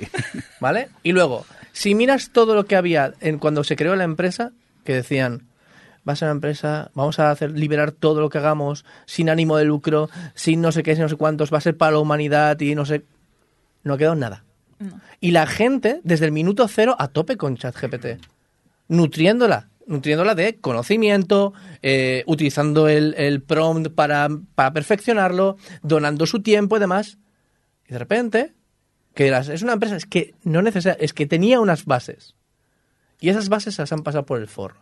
Y esto a la gente no le importa. Es una empresa. Pero que tiene que ver que es una empresa. Las empresas no pueden hacer lo que les dé la puta gana. No, pero es una empresa Tú y has quiere trabajado. dinero. Eh, Pero es que me da suda que Yo quiera dinero. Yo no estoy pagando. Pero es que me da igual que quiera dinero. La gente A que está. no. La, la- la gente, la gente que. Pero si en, la- en las bases ponía que era abierta, sin ánimo de lucro y a todo esto. Eso es muy diferente a lo que está ocurriendo ahora. Te han engañado, han engañado a mucha gente, a muchas personas, y porque sea práctico y tú lo tengas que y, y tú lo pagues gustosamente, no significa que estén literalmente, aprovechándose de la gente y que encima les dais el paso todo el mundo. Como el Nintendo, igual que el de Nintendo antes, cada 20.000 Peor. euros. Peor. Peor porque esto es para toda la humanidad y se, está- y se, y se vendieron como abiertos. Eso es lo peor de todo. Y sin ánimo de lucro. Que mira, que las empresas están, hacer- para hacer- eh, están ahí para hacer dinero. Por supuesto que sí, pero no para engañarte y tomarte por gilipollas. ¿Qué es lo que está ocurriendo? Que tú lo Pero es pagarás que ahora- gustoso. pero, tú lo pagarás gustoso porque es una herramienta de puta madre. Rafa, es que sí, que estoy a tope. habla- eh, no, pero es que Rafa, es que te estás equivocando de, de, de- de Prisma. Sí, estás hablando de la empresa tal. Yo estamos hablando de la herramienta. No, no, no, no, no. no. Critica todo lo que quieras, Yo estoy... No, no, no. Tú estás hablando de la herramienta de la empresa que precisamente... Porque es, la que uso, porque es la que uso yo. Que estoy a tope con las inteligencias artificiales. Es lo Estoy a tope yo. con las Pues IAs. ya está, estamos hablando de la No, no, herramienta no, no, ya. No, no, no, no, no. Que tiene que quedar claro esto. ChatGPT es eso. ChatGPT es una estafa a la gente que ha estado colaborando para que haya algo para todo el mundo. Y no lo está siendo. No está siendo ni abierto en todos los sentidos que ellos decían, open source, que los datos iban a ser públicos y demás, no se iban a nutrir de datos privados, se está descubriendo que datos privados, bla, bla, bla, bla, un montón de cosas que todo lo contrario. Así que ChatGPT es una más, por supuesto, Claro. que ahora vamos a eso, pero ChatGPT creo que deberíamos empezar a dejarla de utilizar y utilizar otras herramientas más abiertas o como mínimo exigir, que esto es una cosa que no hacemos, exigir a las empresas que pagamos que cumplan con, los que, con lo que decían. Pero si ya era sin ánimo de lucro, ya, eh, ya se lucran, ya Por se eso está mismo. pagando. Pero ojo, con unos mínimos. ¿Que quieres cobrar porque tienes que mantener eso? Porque las cosas cuestan dinero. A tope con ello. Yo pago por software open source. Así creo que he pagado más dinero por software open source que la gran mayoría de la gente que os puede estar escuchando por software privativo que ha pirateado. Sí. Sin, sin, sin faltar a nadie porque no todo el mundo puede pagarlo. Pues hostias. Pues como mínimo que, que sea open source y que la gente, no todo el mundo se puede montar un frame, un mainframe ahí en su casa para tener un chat GPT. Tú pagas por el servicio. Pero es que han literalmente engañado. Así que a nivel moral, ChatGPT me parece una mierda. A nivel tecnológico me parece la puta hostia.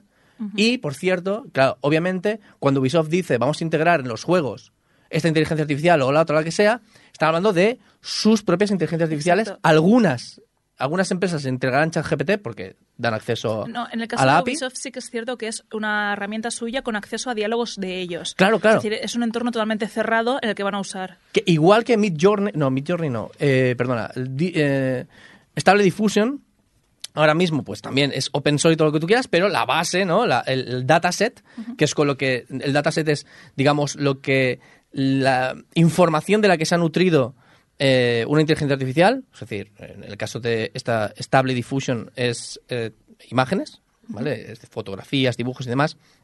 De tal manera que cuando tú escribes, quiero hacer, eh, bueno, eh, dibújame, yo qué sé, un pato con estilo cubista. Como se ha nutrido de fotos de patos, de dibujos de patos, de cosas de estilo cubista y demás, pues te lo acaba recreando, ¿no? Es decir, bueno, eh, no vamos a entrar en tecnicismo de cómo lo hace, pero pues el problema es que Stable Diffusion, por mucho que sea open source, el, la dataset base está nutrido con cosas eh, con, con copyright, que no les han dado permiso y todo esto. Pero tú puedes utilizarlo eso sin ningún dataset y nutrirlo de tus imágenes. Que, por ejemplo, puede venir Ubisoft, como bien ha dicho Mark, y decir, hostia, necesito eh, 50.000 fotos de gatos, ¿sabes? De dibujos de gatos para mi juego. Y de puta madre, tú empiezas, contratas a unos artistas y ellos te dibujan eh, 100 gatos con eh, eh, y les nutren de pues otros estilos artísticos pues que vayan dibujando y demás y luego dicen necesito un gato con cuernos y no sé cuántos y te lo genera y eso es espectacular. Y esa es la idea que, te- que que tiene que haber que las IAs no nos van a quitar trabajo. Las IAs van a potenciar nuestro trabajo. Van a transformarlo y en algunos casos sí que es verdad que los trabajos más de que podría con todos mis perdones por decir esto, pero que podría hacer un becario, que seguirán siendo necesarios, pero que podría hacer un becario de base del palo. Mira, hazme este trabajillo de mierda que es repetitivo y que lo hemos hecho Exacto. 50.000 veces y demás. Ese tipo que se lo das, no porque los becarios nos iban para otra cosa, sino porque se lo das al becario al final, ¿no? Porque Pues- es tedioso, porque, porque es se tedioso, el pues el propio ingeniero senior puede decir, mira, toca la bata, ya lo tengo, ya lo tengo aquí y he- y he tardado menos. Y además, que es lo que hace Mark. O sea, tú, tú seguro que es lo que haces. Pillas y le pides a- a- al chat que te haga lo que has hecho 50.000 veces. Por supuesto, le nutro de lo que le he hecho y digo, a partir de ahora me lo Efectivamente. Y que esa es una utilidad, pero es que esa es... Y sobre todo, lo bueno de las inteligencias artificiales que el- en- a nivel de programación, por ejemplo, sobre todo, en cual- yo creo que en cualquier campo, pero en programación, porque los que estamos aquí lo vimos más, es útil si sabes lo que quieres. Es decir, cuando tú sabes lo que quieres y cómo tiene que funcionar, es útil, porque tiene que haber una revisión y demás. Es decir, que si tú te piensas que vas a hacer un juego desde cero, sin tener ni puta idea, porque le vas preguntando a ChatGPT, ¿qué ocurre? Te dará un retal de esto, un retal del otro, como lo junto, como funciona exactamente así, no hay ningún bug, no me va tal, no sé qué. Si no tienes ni puñetera idea, no te va a hacer cosas mágicamente. Lo que he dicho, es una herramienta. No voy a entrar, insisto, en la empresa tal, lo bueno o lo mala que sea. He sacado el tema de ChatGPT porque es el que uso yo. Nada más. Estoy hablando Porque de que las comercialmente se conoce más. Estoy, claro, porque han sido, entre comillas, comillas, los primeros, entre comillas, hay muchas comillas, porque no es verdad, pero ya me entendéis. Sí. Es el valor de la, de, de la, de la herramienta, de la utilidad. Insisto, no voy a entrar en el tema de que la empresa es maligna, porque bueno, porque al final todas son malignas. Sí. Da igual, da igual, pero como herramienta es ideal, es perfecta. Y te insisto, porque es que, Rafa, tú lo conoces, tú lo sabes, tú sabes lo que es, y aquí también, pero no te imaginas la cantidad de gente que me ha venido en este último mes asustada, realmente asustada, muy asustada incluso, de que es que voy a perder mi lugar de trabajo por culpa de esto. Es que me lo imagino porque tengo un directo en el que cada día me viene alguien y me dice, ¿has visto esto? Y yo les explico precisamente Exacto, esto, que o sea, no les va a quitar trabajo Es- a no ser que sean Va a cambiar muy mediocres. Vamos a decirlo así. Ahora os lo digo en serio, ¿eh? A Sí, no ser no, que seas sí. súper Sí, mediocre, que sí. dices, hostias, es que lo que podría hacer, lo podría hacer. eh, ¿Sabéis el, en Los Simpson el pajarito que va picando la tecla? Pues, pues esto, pues obviamente, recíclate y aprende un poco más. Por supuesto. Pero aparte, o sea, lo es único una que haces es herramienta potenciarte. que sirve para mejorar tu día a día. Y eso sí, y sí, no son malos, sí, pero estoy discutiendo, estoy defendiendo el valor de la herramienta. Y cuando os digo, haced el, el guion de Gamers World, que dice esto, lo que dices tú en el curro, cosas, por ejemplo, eh, consultas de SQL que tengo que generar 10.000 veces, ya me las hace él, porque le he pasado, le he nutrido, de, mira, esto es las que hago, rútemela tú. Eh, creación de conectores, idi- ahora este conector pásamelo al idioma tal. Eh, cosas que las haría yo igual, pero en vez de gastarme eh, siete horas en hacerlo, tardo media hora. Por supuesto. Pero vuelvo a insistir, tú no quieres el tema filosófico, No, no es que no ético, quiera. o lo no- que sea. no es que no Ahora quiera, porque es que podemos creo- estar horas. Es que hay que separarlo, en mi opinión. Mm, Yo creo que no. Yo creo que no hay que separarlo. Vuelvo a decir, al menos con ChatGPT. No, Hay sí, que inform- Yo creo que hay que informarse con ChatGPT, la en Disable, eh, eh, eh, dis- Disable Diffusion, eh, Estable Diffusion, cosas de estas. Informaos, como mínimo, un poquito antes, porque lo de siempre. O sea, em, darle dinero a grandes empresas, simplemente porque os hacen cosas prácticas o os regalan un poquito los ojos, creo que ya hemos pasado un poquito de eso, tenemos que madurar un poco y quejarnos, no dejar de usarlo y demás, sino quejarse, exigir, exigir, no, es que tienen que ganar dinero, exigid derechos vuestros y de los demás, porque no se haya pasado a vosotros, no significa que no tengáis que exigir a esta empresa, oye, yo te pago, pero por favor, libera el puto código fuente que es lo que prometiste, o sea abierto de verdad, o demuestra esto, demuestra lo, otro. Hay que exigir, no ser simplemente pasivos y aceptar todo lo que nos den, porque simplemente tienen que ganar dinero. Hostia, me da mucho miedo porque es que después de lo que acabas de decir, y tenemos aquí el guion que nos ha hecho ChatGTP de, de los Eso- gamers, eso yo. no sé si decirlo o no ahora, Rafa. Sí, sí, sí, no, no, dilo, dilo. O sea, que vuelvo a decir que usarlo, usarlo no es el problema.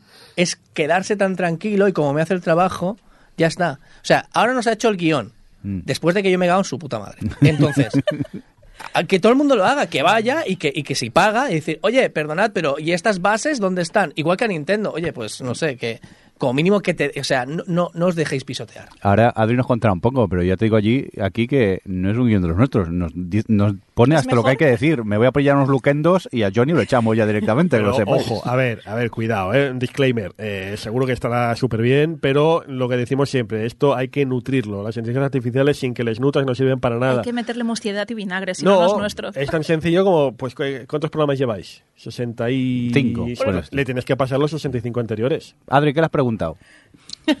Bueno, mi pregunta ha sido, bueno, primero eh, le he dicho que me hiciera un guion para un podcast de actualidad sobre videojuegos y me ha hecho un guion súper genérico que era más bien una escaleta de cómo organizar los temas.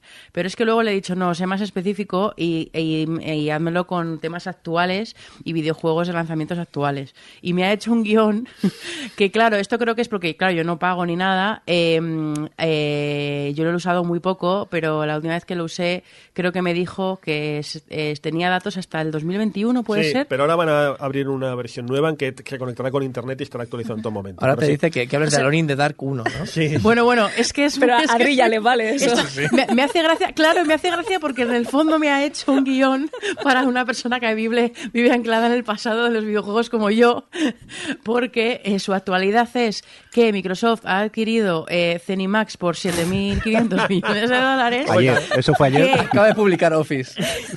que el popular videojuego Fortnite ahora está disponible en la tienda de aplicaciones de Google después de haber retirado hace unos ¿eh? meses por- debido a una disputa legal entre Epic Games eh, y la compañía detrás de Fortnite, Google. Eh, muy espera, espera. Eh, es lo que pone aquí. Muy interesante. Hablemos de lanzamientos. ¿Qué juegos nuevos tenemos en el mercado?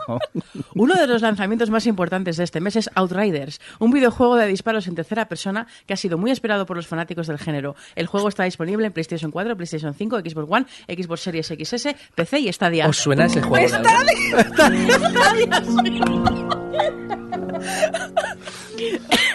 Bravo. Pero es que también tenemos el lanzamiento del disco Elysium Final Cut eh, eh, y que finalmente estamos tenemos que estar pendientes de lanzamientos en los próximos meses eh, al Resident Evil Village, que se lanzará en mayo en, pl- en PlayStation 5, PlayStation 4, Xbox Series, Xbox Series One, PC y Stadia. Qué rápido estás ahí. Hostia, me da un poco de penita que ChatGPT no sepa aún que está había muerto. Hostia, cuando se entera a lo mejor llora, ¿eh? que lo más gracioso es, y no podemos olvidar, el evento más grande del año, Uh. la Electronic Entertainment Expo, también conocida como E3, que ya no es. Hombre, hombre, a ver. Bueno, poco le este falta, poco le falta. Oro, oro.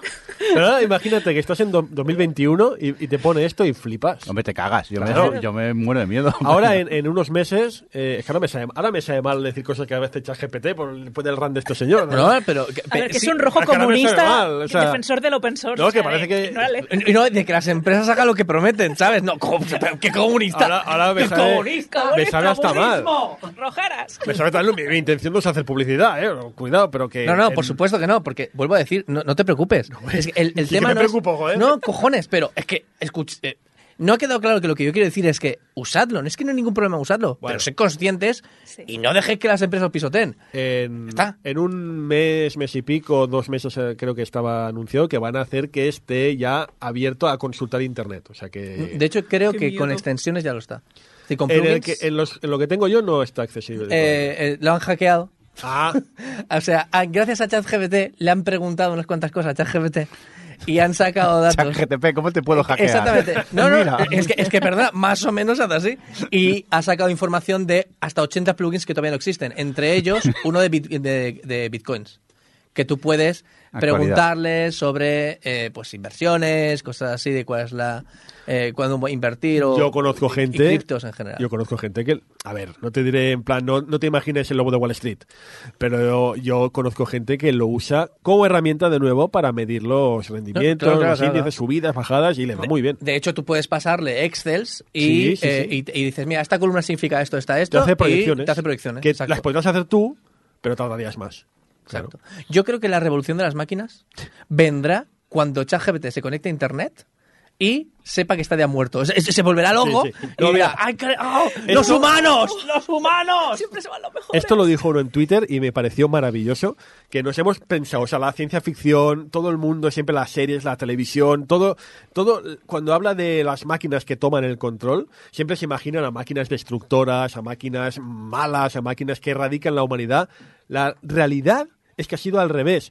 La máquina, la IA, es condescendiente. Te habla sí. como si fueras tontico. Como si, ¡ay, este niño! ¡ay! Eso es peor. Yo creo que me destruyan. Yo creo que acaben con la humanidad. No que me digan, ¡ay, que no sabes hacer un conector para el plugin este! ¡ay, ay, ay! Venga, va, te doy el código yo. ¿Tú le das las gracias? Sí. Yo, a ti vas el yo primero que te... Ale- y Alexa, Que y, al, salve la vida. y a lo que Google. Como debe ser, como debe ser. Siempre Hay que- que ser las educado. gracias- Yo en, casa, yo en casa tengo OK Google y Alexa, y a los dos le pregunto, siempre digo gracias. Porque, es de, porque hay que hacerlo. No solo porque te buen educado. No, no, por supuesto. Eh, pues al, al, al, al ChatGPT de vez en cuando le digo, oye, gracias por todo, ¿eh? Como tiene memoria, le digo, "Ah, Gracias, eh. Cuando vengas a matarme. Serás el segundo en morir tú, la segunda tanda. Bueno, oye, a menos tener una- un palco para ver todo, ¿no? Aquí el, el potencial peligro que va a haber y revolución gorda que va a haber con el tema de las IAs es lo que acabas de decir. Va a tener acceso a Internet. En Internet hay un montón de información que no debería estar pública. Hay muchos sitios tipo webs, tipo páginas amarillas, donde hay datos que son confidenciales, que se han hecho públicos, que tú puedes pedir que los retiren. Hay mucha información que la IA no va a saber procesar como confidencial, como Y- restringida. Y peor, y peor aún, está Twitter. Y, bueno, aún. aparte es eso. O sea, va a poder llegar a alimentarse de todas esas esa desinformación, Bueno. información, datos privados de personas y tal, y eso va a ser un peligro a nivel de seguridad a nivel de confidencialidad enorme. ¿Os Y ahí van, a tener temas legales. ¿Os acordáis uno de los primeros experimentos? Creo que fue Microsoft. de Microsoft. Fue Microsoft, Microsoft, ¿verdad? sí, sí, Hizo un experimento de que nutrió, Sí. literalmente, literalmente, eso que decimos, Twitter. la IA hay que nutrirla de algo. Le nutrió Twitter. Eh, lo pusieron en marcha a las 8 de la mañana y a las 5 de la tarde ya era eh, nazi, homófobo, eh, de, de- todo lo malo del mundo. Sí. de hecho, el tema es que eh, la gracia es a la velocidad con la que ocurrió. Claro. Y tuvieron que eh, ca- casi casi decir, bueno, eh, el cable de red ¡puf! lo desconectamos porque esto No me va a acabar. desconectes, Dave, por favor. Pues ese es el tema. Tienen que estar en entornos muy controlados y muy bien delimitados porque si no es un riesgo muy grande. Bueno, de hecho es que... ChatGPT, joder, es que es fatal, de verdad. No, no, no. Es que es el ejemplo que conozco, lo siento. Por supuesto. Pero sé que en los demás también es así. Eh, uno de los problemas, virtudes, según le mires, que han tenido es que al nutrir todo este material lo han clasificado. Entonces, eh, aunque sí que han descubierto algunas cosas que ChatGPT a veces, si le aprietas mucho las tuercas y dices, sí, sí, eh, viva Vox, eh, a veces, pero en general sí que es verdad que si le preguntas cosas un poco tal, es muy, ¿cómo decirlo?, muy inclusivo, muy, muy friendly, todo muy bien. ¿Pero por qué? Porque han controlado mucho de qué lo nutrían. En el momento en que se dé, se dé lía- vía libre a Internet, yo creo que lo tendrán controlado de alguna manera, pero estas cosas ya se sabe que a veces las tienes muy bien pensadas y luego... Te petan Adiós. la Bueno, cara. por eso mismo te- con hacks han conseguido sacar más información del propio ChatGPT, así que... Oye, pues vamos a hablar de los jueguitos antes de que las IA eh, dominen el mundo.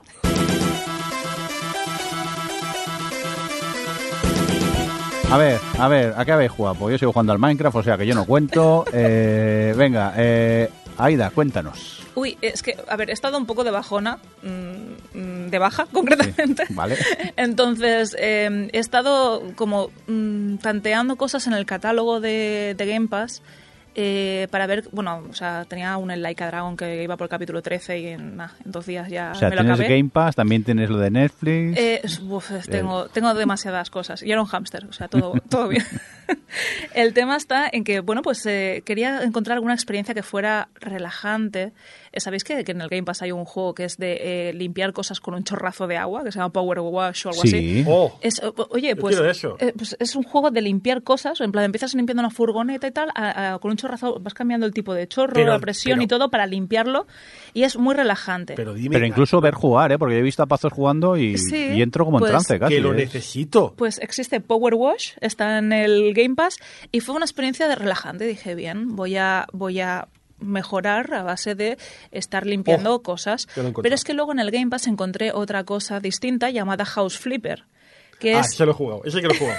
es que he visto juegos me molan mogollón. Es, es un juego de ir eh, re- rehabilitando viviendas o haciendo algunas chapucillas o pintando cosas así para pues ir sacando dinero y ir renovando edificios. Creo que está también basado en algún tipo de reality que se llama exactamente igual, pero como ya os he dicho antes, soy un poco anti-realities. Entonces, eh, bueno, pues también ha sido una experiencia relajante, excepto los pisos que están llenos de cucarachas, que las tienes que aspirar con una aspiradora, pero para la gente que les tenga fobia, como Isaco, eh, podéis eh, cambiarlo en las opciones del juego para que sean cristales. Entonces, bueno, pues... eh, ¿Cómo cristales? sí, eh, en vez de cucarachas Ah, te aparecen cristales y entonces aspiras tro- trozos de cristales. Pero se mueven los cristales. Me imagino que no, que se estarán. La verdad es que no lo he cambiado. Yo a tope team cucaracha. Pero claro, pues supongo que habrá gente que diga esto Estoy- es too much para mi body y que no hayan jugado ningún Fallout. Y entonces pues han decidido que van a aspirar cristales. Estoy comprándome ahora mismo Power Wash Simulator. ¿eh? Me parece maravilloso. Es el juego ideal para mí. Gamers ocupados, destrozando vidas. Compra- No os podéis ni esperar a acabar la grabación, parece Adri. Comprar para mí. Comprar para mí 20 eurillos. Perfecto, venga. Pues eh, son experiencias relajantes, entonces dije, bueno, tengo un, O sea, como necesitaba un poco de serotonina en la vida, dije, voy a vivir un momento feliz. Voy a ponerme con Lego Brick Tales, que me lo regalaron para, para Steam, Y pensé, jolín, es que es un juego de Lego que no es como los demás, de ir haciendo una historia y destrozando enemigos y consiguiendo monedas. Es un juego de Lego en el que vas avanzando construyendo cosas con piezas de Lego. Pensé, qué guay, me lo voy a pasar genial, va a estar súper bien. Ha sido una de las experiencias más frustrantes de mi vida. ¿Qué? ¿Cómo? Sí. ¿Cómo? No. Pon, eh, pon no. algo, pon música, pon algo de Más que apocalipsis. hacer la renta. La ¿Cómo? música de Ma- ma- sí, es que yo no soy autónoma.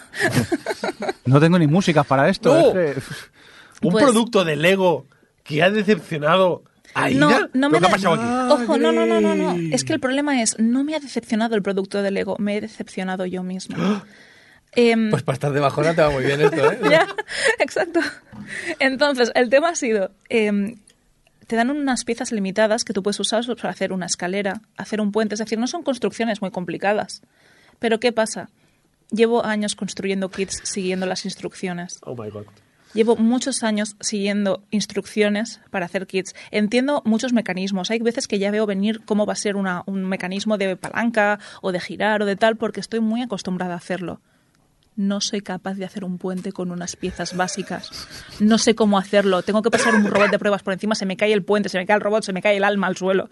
O sea, llevo tanto tiempo haciendo construcciones, siguiendo las instrucciones, que cuando me dan vía libre no tengo esa creatividad. Y me he frustrado mucho de ¿y cómo lo pongo? ¿Y cómo? Y ¿No habrá la instrucciones y habrá... de la Lego película.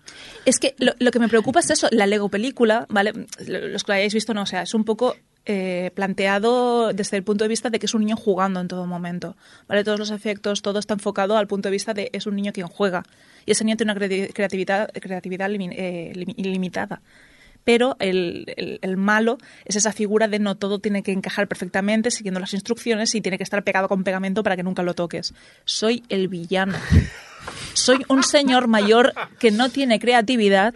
Aparte de que, me, o sea, estaba jugándolo con mando y se me hacía muy complejo el manejar las piezas para hacerlas encajar, porque bueno, te mueves en un eje tridimensional, entonces vas subiéndolo, vas desplazándolo. Em, y al final opté por teclado y ratón, pues digo, porque es que a lo mejor el problema no es que no sea creativa, es que estoy tardando tanto con el mando. No, no, so- soy, o sea, soy el señor, el, soy el villano. ¿No era Will Farrell? El- Sí, pero Sí. Mire, señorica, que venga a hablarle de- del Minecraft. Que ahí venga a nuestro mundo, venga, que ahí puedes construir Pero, pero libremente antes lo me tú metería. Lego Walls. El problema está eso, no, no sé construir libremente eh, en el sentido de me falta esa, esa, esa vista. De, llevo demasiados años usando instrucciones y, y creo que voy a empezar a comprarme kits de estos de creación ilimitada y tal como le compro a mi sobrino pensando, mira, el, el, sal- el saldría creativo el niño, le voy a decir, niño, trae, trae para acá, que la, la tita necesita por eso las Es pilas. de- Devuélveme lo que te he regalado. Estaba pensando precisamente que de todos los juegos Lego, esto es Le- Lego Star Wars, Lego Marvel, Lego todo es tal, realmente no montas nada. Nada. Simplemente apretas el botón X para que lo para monte que lo él monte solito. él solo, exacto. ¿Verdad? Entonces, esta es la primera vez que me he enfrentado con, la realidad de tener que, ser creativa, además con unas piezas limitadas. Es decir, ellos ya plantean una serie de formas de construirlo, pero no lo sé ver. Entonces, el problema está que, estoy construyendo pu- puentes endebles, escaleras endebles, que pienso, mira, aguantado el peso del robot por arte de magia. Pero no, me está costando horrores y es una, re- o sea, una experiencia súper frustrante para mí. Tan frustrante que el siguiente juego del que voy a hablar es que me he puesto a jugar al Persona 3 portable que invocan a las personas eh, pegándose un tiro en la sien. Ha sido muy mala idea. Perdón, es que me he bloqueado. Vale, Sí. continúa. Joder. Es el, eh, me lo han vendido- me vendieron como el persona más mustio y más emo de todos y no se equivocan. O sea, es una pantalla de adolescente, eh, adolescentes eh, amargados. Este es el de, de ese que está comprado en... No, ese es el eh, Shin Megami Tensei. Es que también es como el mismo mundo, pero luego salió esa persona como spin-off. De los personas no entiendo nada. No, yo- es Mejor. que tengo un problema. Yo, Aléjate. antes de meterme en este podcast, no, no me había metido ni en el mundo Yakuza ni en el mundo personal y tal, y ahora ya estoy esperando jugar al Judgment. jugar- o sea, estoy muy malita de lo mío. Pero Y- es aún, Yakuza aún. No, pero me estoy metiendo en unos submundos ahí japos muy raros. Entonces, Bueno, la cría de patos está bien, eso es una forma de... Y en, el, y en, el- en el- la cría de patos ha sido sustituida en el nuevo por el, la, eh, la cría, no, la- el conrear eh, zanahorias. Ah. La gente está muy a tope con eh, hacer la, la- ¿Cómo se dice en castellano? Joder, en Cultivo de- Cultivo, Cultivo, gracias. cultivo de Dios, zanahorias. estoy yo también mal. Ahora en el, en el eh, Lee Sin este, la gente cultiva zanahorias. Y la historia, eh, que le interesa la historia. Bueno, a ver, es que durante la pandemia todo el mundo en Animal, Crossing estaba ahí con el mercado de nabos a topísimo. Yo, yo, Pues, eh, tubérculos aparte, el tema de, de persona es que está muy mal. O sea, está... ¿Y ahora te das cuenta? Claro, pero es que es un juego que salió, no sé qué era, para PSP o para... Ostras, no te sé decir. No para, Para una consola... Sí, pues era para consola portátil y claro, yo lo estoy jugando ahora que está en el Game Pass en una tele de 40 y... o 50, 50 pulgadas la mía. ¿eh? No es tan grande como la de Adri, pero es más Fuera, grande que la de fuera. A ver, para mi- mis dos metros de, de- de sofá está muy bien. Eh, pues eh, claro, ver ahí ese 3D con 2D, con hostia, ha envejecido mal. O sea, se me hace tosco. Eh, vengo de jugar, claro, mi primera persona ha sido el 5 Royal, que es una barbaridad. Y, y pasar de eso a pues el Persona 3 pues ha sido duro. Pero claro, me vendían como que por historia me iba a gustar más que el 4 Golden. Y pues ahí me, me he tirado. Claro, pero es que es juego de- lo has dicho, es un juego de consola pasado a... Claro, es que no está Es pensado que, para eso, ¿no? Exacto, jugarlo con un mando de, de Xbox en una tele de 50 no es... eh, o sea, me- me que fue para PSP, que se jugaba Claro. solo con un... Exacto. Es como cuando, cuando pones una peli de 260 en 8K y dices, "Hostia, Sí. se ve todo el auto, ¿no? Exacto, entonces está siendo, está siendo una experiencia rara. A nivel, eh, me, me- he pensado, si me compro una Steam Deck. O sea, ese es el nivel de necesito esto en formato portable porque se me está haciendo muy tosco de jugar en una tele. Eh, me planteo incluso de mm, no lo juegues más desde el sofá, juégalo en el ordenador porque será un monitor más pequeño, porque se me está haciendo muy, muy, muy duro. Pero, eh, bueno, pues es, es mustio de narices. El eh, bueno, pues al final pues he remontado no sé muy bien cómo, eh, frustrándome con el Lego y animándome con el persona más mustio del mundo. Maravilloso. Rafa, cuéntanos. Pues mira, yo os voy a hablar de un juego que hicieron alumnos de, donde, de clases en Enti. Mm. Alguno de ellos ha sido alumno mío, que se llama Hell of an Office y que hace un exitazo porque es un juego en el que pues tú estás eh, en el infierno y es está todo como ambientado como si fueran pues cachos de oficina no por aquí tienes pues eh, un archivador hay una mesa de escritorio allí no sé, no sé cuántos y la idea es que es una especie de juego de plataformas donde se prima que lo hagas lo más rápido posible ¿Vale? Es decir, tú puedes pasarte una pantalla, ningún problema, te vas a la siguiente y así todas, pero te pica por un factor y es que tú ves el tiempo que ha tardado tus amigos de Steam. Ay, esto, esto estaba en... Había algún juego también que lo ponía esto, ¿no? ¿El, el Meat Boy puede ser? Sí, Muchos de estos ya te, te lo ponen, pero en este es que ya está pensado Te para que tú el- lo veas. con el colega, ¿no? Al acabar y dices, la madre que parió, Fukui ha hecho aquí. No sé cuántos segundos. Me cago en la leche. O, o Pazos. Pa- Pazos lo está reventando. O sea, Pazos. Ves Fukui que tiene eh, 13 segundos en la pantalla. Pazos tiene 3. ¿Vale? O sea, pero claro, yo lo juego en la Steam O Deck. sea, de repente estoy entendiendo una discusión, conversación que hubo en Twitter ahí picándose y yo digo, ¿de qué están hablando estos de pues, tiempos? pues, vale, ahora pues, entiendo eh, claro, o sea, mi- mis amigos son los que son y de repente ves que también se pican en Twitter y dices, vaya, yo no me voy a picar. ¿Que no? ¿Que no? Pero hay un pequeño problema. Me da la sensación, ahora le estoy echando la culpa al hardware. Eh, me da la sensación Claro, la culpa claro. de que del mando. el mando por Bluetooth Ya en la. Steam Deck, con el juego no está muy adaptado para Steam Deck, no está al 100%, Claro, claro. pero eh, me da a mí que me da un poco de, de delay. Usa el de Stadia. Es lo que voy a hacer, o sea, voy a, voy a Corre, corre, corre, corre. Ahí está. Es que si no me pones el guion, Lo no- he hecho, lo he hecho con la doble intención, ¿eh? De que, ver si- Pues- ¿qué, qué atento estabas? Me he Pues, despertado. no, no, pero es que ha corrido, o sea, ha tirado el boli, las auriculares y se ha tirado al, al ordenador. o sea, Casi me ahorco con el cable de los auriculares para llegar. pues Me falta aire. Ya está. Pues, eh, pues eso, si os gustan los juegos frenéticos en los que, bueno, es, la verdad es que los diseños de niveles está, está bastante guay porque, vuelvo a decir, es un juego de plataformas 3D en el que cada nivel tiene una estructura distinta y simplemente has de llegar, consiste en eso, en llegar al final, cada vez cuanto más avanzas, más habilidades vas, vas pillando, al principio no puedes saltar como tal, solo puedes hacer dash, es decir, solo puedes tirarte a gran velocidad eh, cada X segundos. Y eh, el factor pique es, es muy importante, pero sobre todo... Eh, también el, el factor de, jolines, ¿cómo es que no puedo llegar a esa plataforma de allí? ¿no? ¿Qué combinación tengo que hacer? Y lo bueno que tiene es que si mueres, em, volver a repetir y volver a empezar es, tal, es simplemente darle al gatillo y ya, ya estás volviendo al principio de nivel y repetir, repetir, repetir se hace bastante menos. Aparte son niveles que, ya vuelvo a decir, hay gente que se los pasa en tres segundos y, y vale bastante la pena. Droga buena, entonces. Droguita buena si os gusta eh, las cosas frenéticas. Recuérdanos el título. Eh, Hell of an Office. Muy bien, pues... Eh, Adri, que has probado cosas, ¿no? Ah, bueno, Ah, sí. bueno, perdonad, ah, sí. bueno, es que no estaba pensando ya en el Quantum Break. Eh, pues sí, se vino, ya le, la invitaremos para el próximo, que la verdad es que se me olvidó decírselo para este, eh, a Alex, Uy, porque... está a tope, Alex, que- eh, con todos los juegos, es increíble. Lo veo por Sí, Twitter sí. está a topísimo. Eh, sí, además es que como tiene todo, o sea, tiene todas las consolas, va, va camino a tener todas las consolas del universo. Em, pues que bueno, que estuvo aquí hace unos programas, no, hace, hace un año, eh, y tiene, se compró las, las VR2 de PlayStation. Y se vino un día a casa con ellas para que yo las probara y fuera Aloy, bueno, no eres Aloy, pero ya me entendéis, por un día. Eh, bueno, bastante fuerte, ¿eh?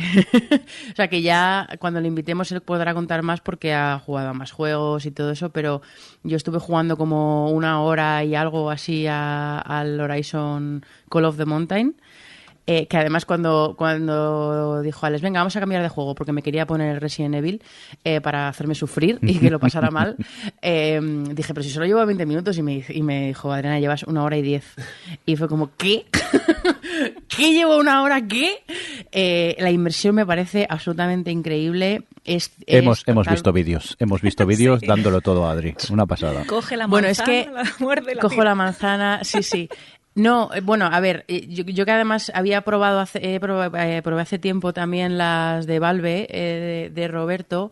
Es verdad que en cuanto a interacción con el mundo, supongo que simplemente es porque en el Horizon no lo, no lo han hecho, no les merecía la pena, pero sí que tiene como, pues, pues eso, coge las manzanas, tal, pero lo que es la interacción con el, con el entorno, eh, está muy, está limitadita. Pero pero luego bueno el Call of the Mountain en concreto es un juego mm, en un 70% de escalada eh, pero sí que es verdad que mola porque vas ahí como escalando y miras para abajo y te da todo el vértigo eh, y que es, que es algo que bueno que, que se hace mucho en el Horizon claro. Pero es que toda la parte del combate con el arco era como eh, no me puedo creer que esto esté siendo real porque realmente es eso vas con el Que- vas con el no- arco Es que no es real. no, ya. Pero tiras, ti- o sea, que, no- que sea real que, que este- exista esa, esa tecnología. O sea, que pienso en dónde estará esto, que entiendo que es complicado, que es una inversión muy fuerte, que eh, pues eso, las gafas ahora mismo son carísimas.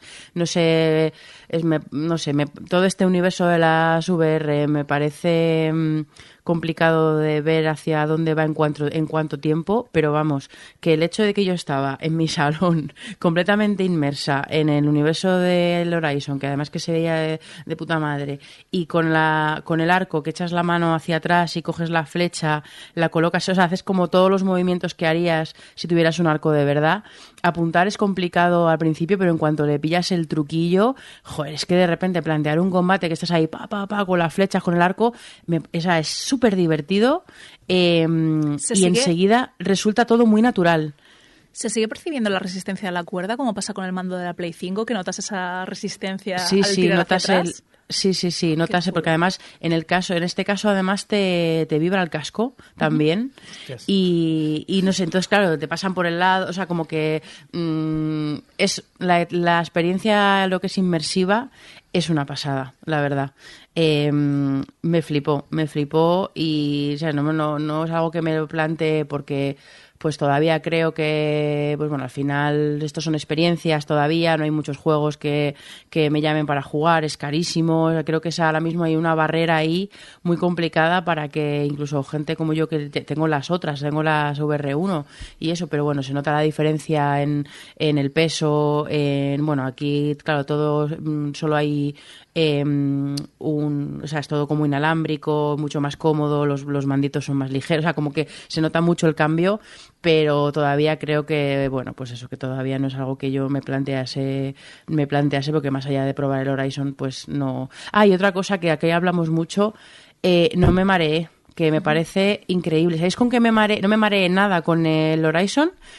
Y no me mareé nada con el Resident Evil, que cuando probé el Resident Evil con mis VR eh, hace tiempo que se compró Alex, sí que me mareé, eh, pero en este no me mareé, no sé por qué. Eh, lo que pasa es que jugué muy poquito porque me empezó a dar mucho miedo y lo quité.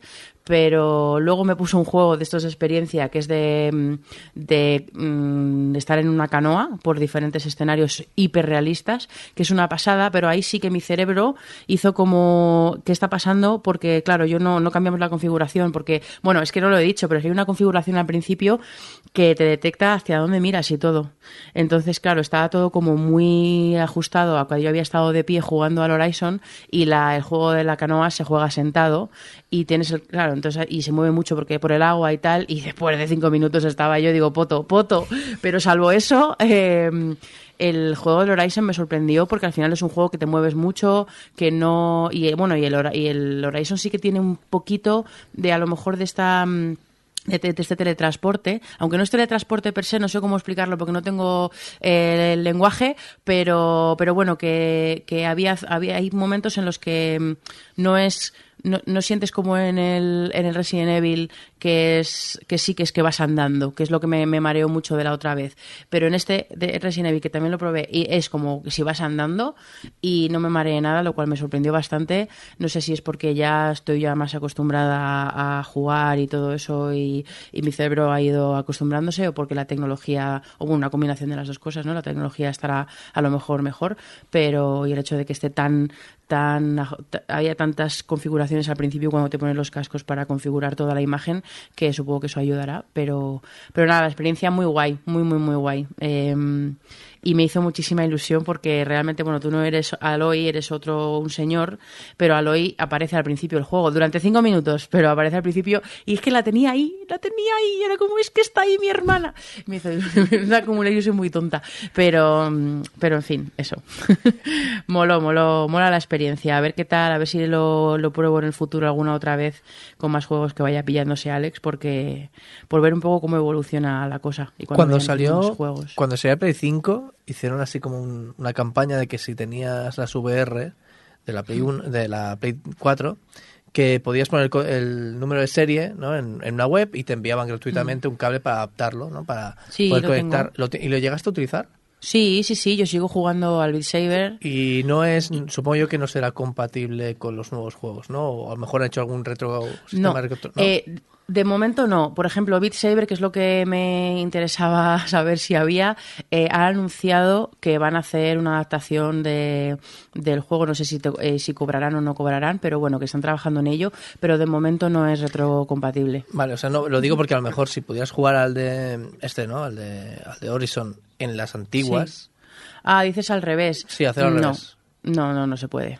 No se puede, no se puede porque además, claro, el del Horizon lo han sacado Hombre, precisamente. tecnológicamente lo debe aprovechar al máximo, ya me lo imagino. No, pero es que ya sabes, también Sony no es Es una líder cosa de- de, que la quieren que la gente se compre las gafas para, para poder jugar. Claro, pero, al por ejemplo, pero por Mm. ejemplo muchos juegos indie, ¿sabes? Es decir, muchos juegos indie que salieron de VR, sí, chiquitos, experiencias chiquitas, seguirán saliendo sin aprovechar el 100% de, de- del cacharro segurísimo. Entonces, eso seguro que se podrían jugar hasta en las primeras En las Oculus que mías. salieron, ¿sabes? Es decir, que, Mm. que no habría ningún problema. Lo digo por eso, sí, no sé si, si se podía, pero si dices que no, y seguro, conociendo a Sony, no, no lo Claro, no, pensaba que me preguntabas al revés. Al No, revés ya, sí que ya, no. el- en el que jugar juegos de las dos en la uno no, lo- no me he puesto a mirarlo, la verdad, pero porque todavía no hay ninguno que diga "Mm, me apetece. Pero, pero bueno, lo puedo probar porque me, se me quedaron, porque al final lo que hizo Alex fue meter su biblioteca, biblioteca en mi, en mi PlayStation y los juegos que bajamos y tal los sigo teniendo ahí. Me puso un Tetris super am, atómico que estuve El jugando con las Effect, VR, te- que mola un montón.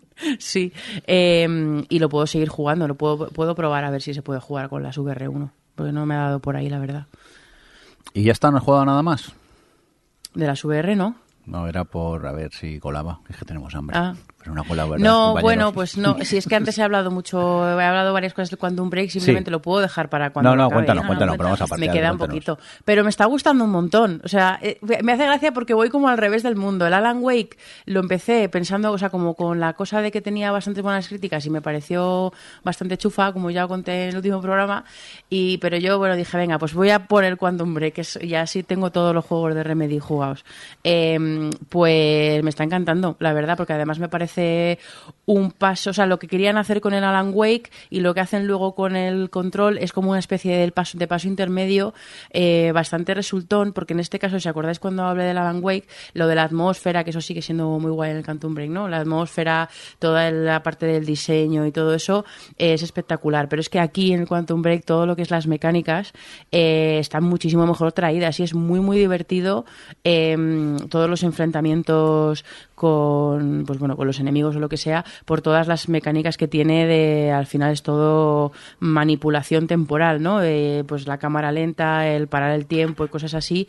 Y la combinación de eso con, bueno pues las pistolas al fin y al cabo eso es algo que esta esta cosa no la vamos a superar bueno, no sé si la superaremos alguna vez pero otra vez un señor normal que acaba siendo como como el dios de las pistolas. Pero bueno eh, la combinación esa de las de toda la mecánica de, de shooter con toda la parte más de poderes co- de, temporales es súper divertido es verdad que se nota que bueno pues tiene algunas cosas un poquito así que funcionan regular porque se supone que se, se agacha automáticamente o sea se esconde automáticamente los enfrentamientos que funciona a veces y a veces no. No puedes hacer un me asomo para disparar o sea como que tiene algunas eh, algunas partes de lo que es una una mecánica normal de un shooter que no están del todo pulidas, pero bueno, a mí no me importa mucho porque al final tiro, tiro un montón de combinar todos los poderes de temporales y me lo paso súper bien. Y luego toda la parte de la trama, eh, me- vamos, me- y todo el universo este de, de saltos temporales, para arriba, para abajo, toda la composición. Bueno, hacen una, hay momentos que llegas que son casi como dioramas del universo destruido a tu alrededor, parado en el tiempo y que, y que pero claro, como, eh, bueno, pues por la historia del Quantum Break hay cosas que están en dos sitios a la vez, entonces es un poquito plataformeo, pero jugando con esta cosa de que hay elementos del escenario que van cambiando constantemente. No sé, me parece que tiene cosas como muy curiosas de que han cogido un juego pues que en el fondo de base es como muy normal, pero le han metido todas las particularidades de la, del universo por la historia que cuenta y me está molando bastante. Mm, me hace gracia porque normalmente espero a que acabar un juego para mirar más críticas de lo que decía la gente en su época, pero bueno, como vamos a grabar hoy, he mirado un poco y me hace gracia la cantidad de referencias que hay al universo de, o sea, toda la parte de mm, este, esta serie que grabaron y que te ponen capítulos al final de cada acto del juego, que realmente solo son cuatro eh, vídeos los que te ponen, y que todo lo que se quedara la gente, o sea, lo- todas las titulares que he visto buscando esta mañana y tal, y las reviews al final acaban hablando muchísimo sobre cómo no funcionó el modelo híbrido este, no sé qué, y yo, claro, yo, pues bueno, al final del capítulo me ponen, o sea, al final del acto, me ponen una especie de trailercillo que resume el capítulo que se supone que tendría que estar viendo en YouTube, que he visto que están en YouTube, pero pues bueno, me veo el tráiler resumencito y sigo jugando tan tranquila y me lo estoy pasando súper bien. eh, y no sé desde la distancia cómo lo veréis vosotros si lo jugasteis en su día, toda la ¿Sabes parte qué- esta de... ¿Sabes qué pasa, Adri? Que es que ¿Qué pasa? creo que es una sensación, una sensación que siempre tengo, que yo creo que Remedy y la prensa tienen ahí algo, tienen un problema, Mm. porque Remedy es así, hace juegos muy buenos, que pueden ser, tienen sus fallos, por supuesto, pero hacen juegos muy buenos, pero el, el beef que les cae a muchos de ellos en la prensa es algo que nunca he entendido. O sea, es lo que dices tú, este juego fue criticadísimo. Alan Wake fue criticado hasta las trancas y a mí me parece un juego que está muy bien. No sé qué pasa con la prensa y Remedy, que hay ahí una Bueno, relación diré amor-odio. No que sé. el Alan Wake, cuando sacaron el remaster, Mm. eh, de repente ha tenido, o sea, dio un giro, porque yo todo, muchas cosas que leí fueron buenas. Por eso yo llegaba ahí con ganas, porque además eso, como de base, juego tipo rollo Stephen King, no sé qué, eh, muy terror psicológico y tal, eh, parecía que era como mi rollo. Pero sí que tenía como buenas críticas el remaster. El Quantum Break, eh, pues bueno, no, no he visto un poco críticas de todo, ¿eh? gente que le gusta y gente que no, pero sí que es verdad que muy, muy enfocadas en lo que no funciona. Dices, "Jo, el si es que hay un remaster". mogollón de cosas que funcionan. Sí. O sea, yo entiendo que a lo mejor esta mezcla, o sea, meter en la- lo de la serie, que, que, joder, se ve que tienes una serie que tiene presupuesto. Bueno, tienen, tiene, por cierto, está, eh, ay, ¿cómo se llama? Em, lo diré, joder, se me ha ido la de la cabeza el actor que, que, tam- que está en un montón de juegos que ha fallecido hace poco, Lance Reddick, eso. Que mm, tenían un, un reparto brutal. eh, está Aidan Gaiden, que es el que hacía de Meñique en Juego de Tronos. Tienen ahí como el, uno de los hobbits.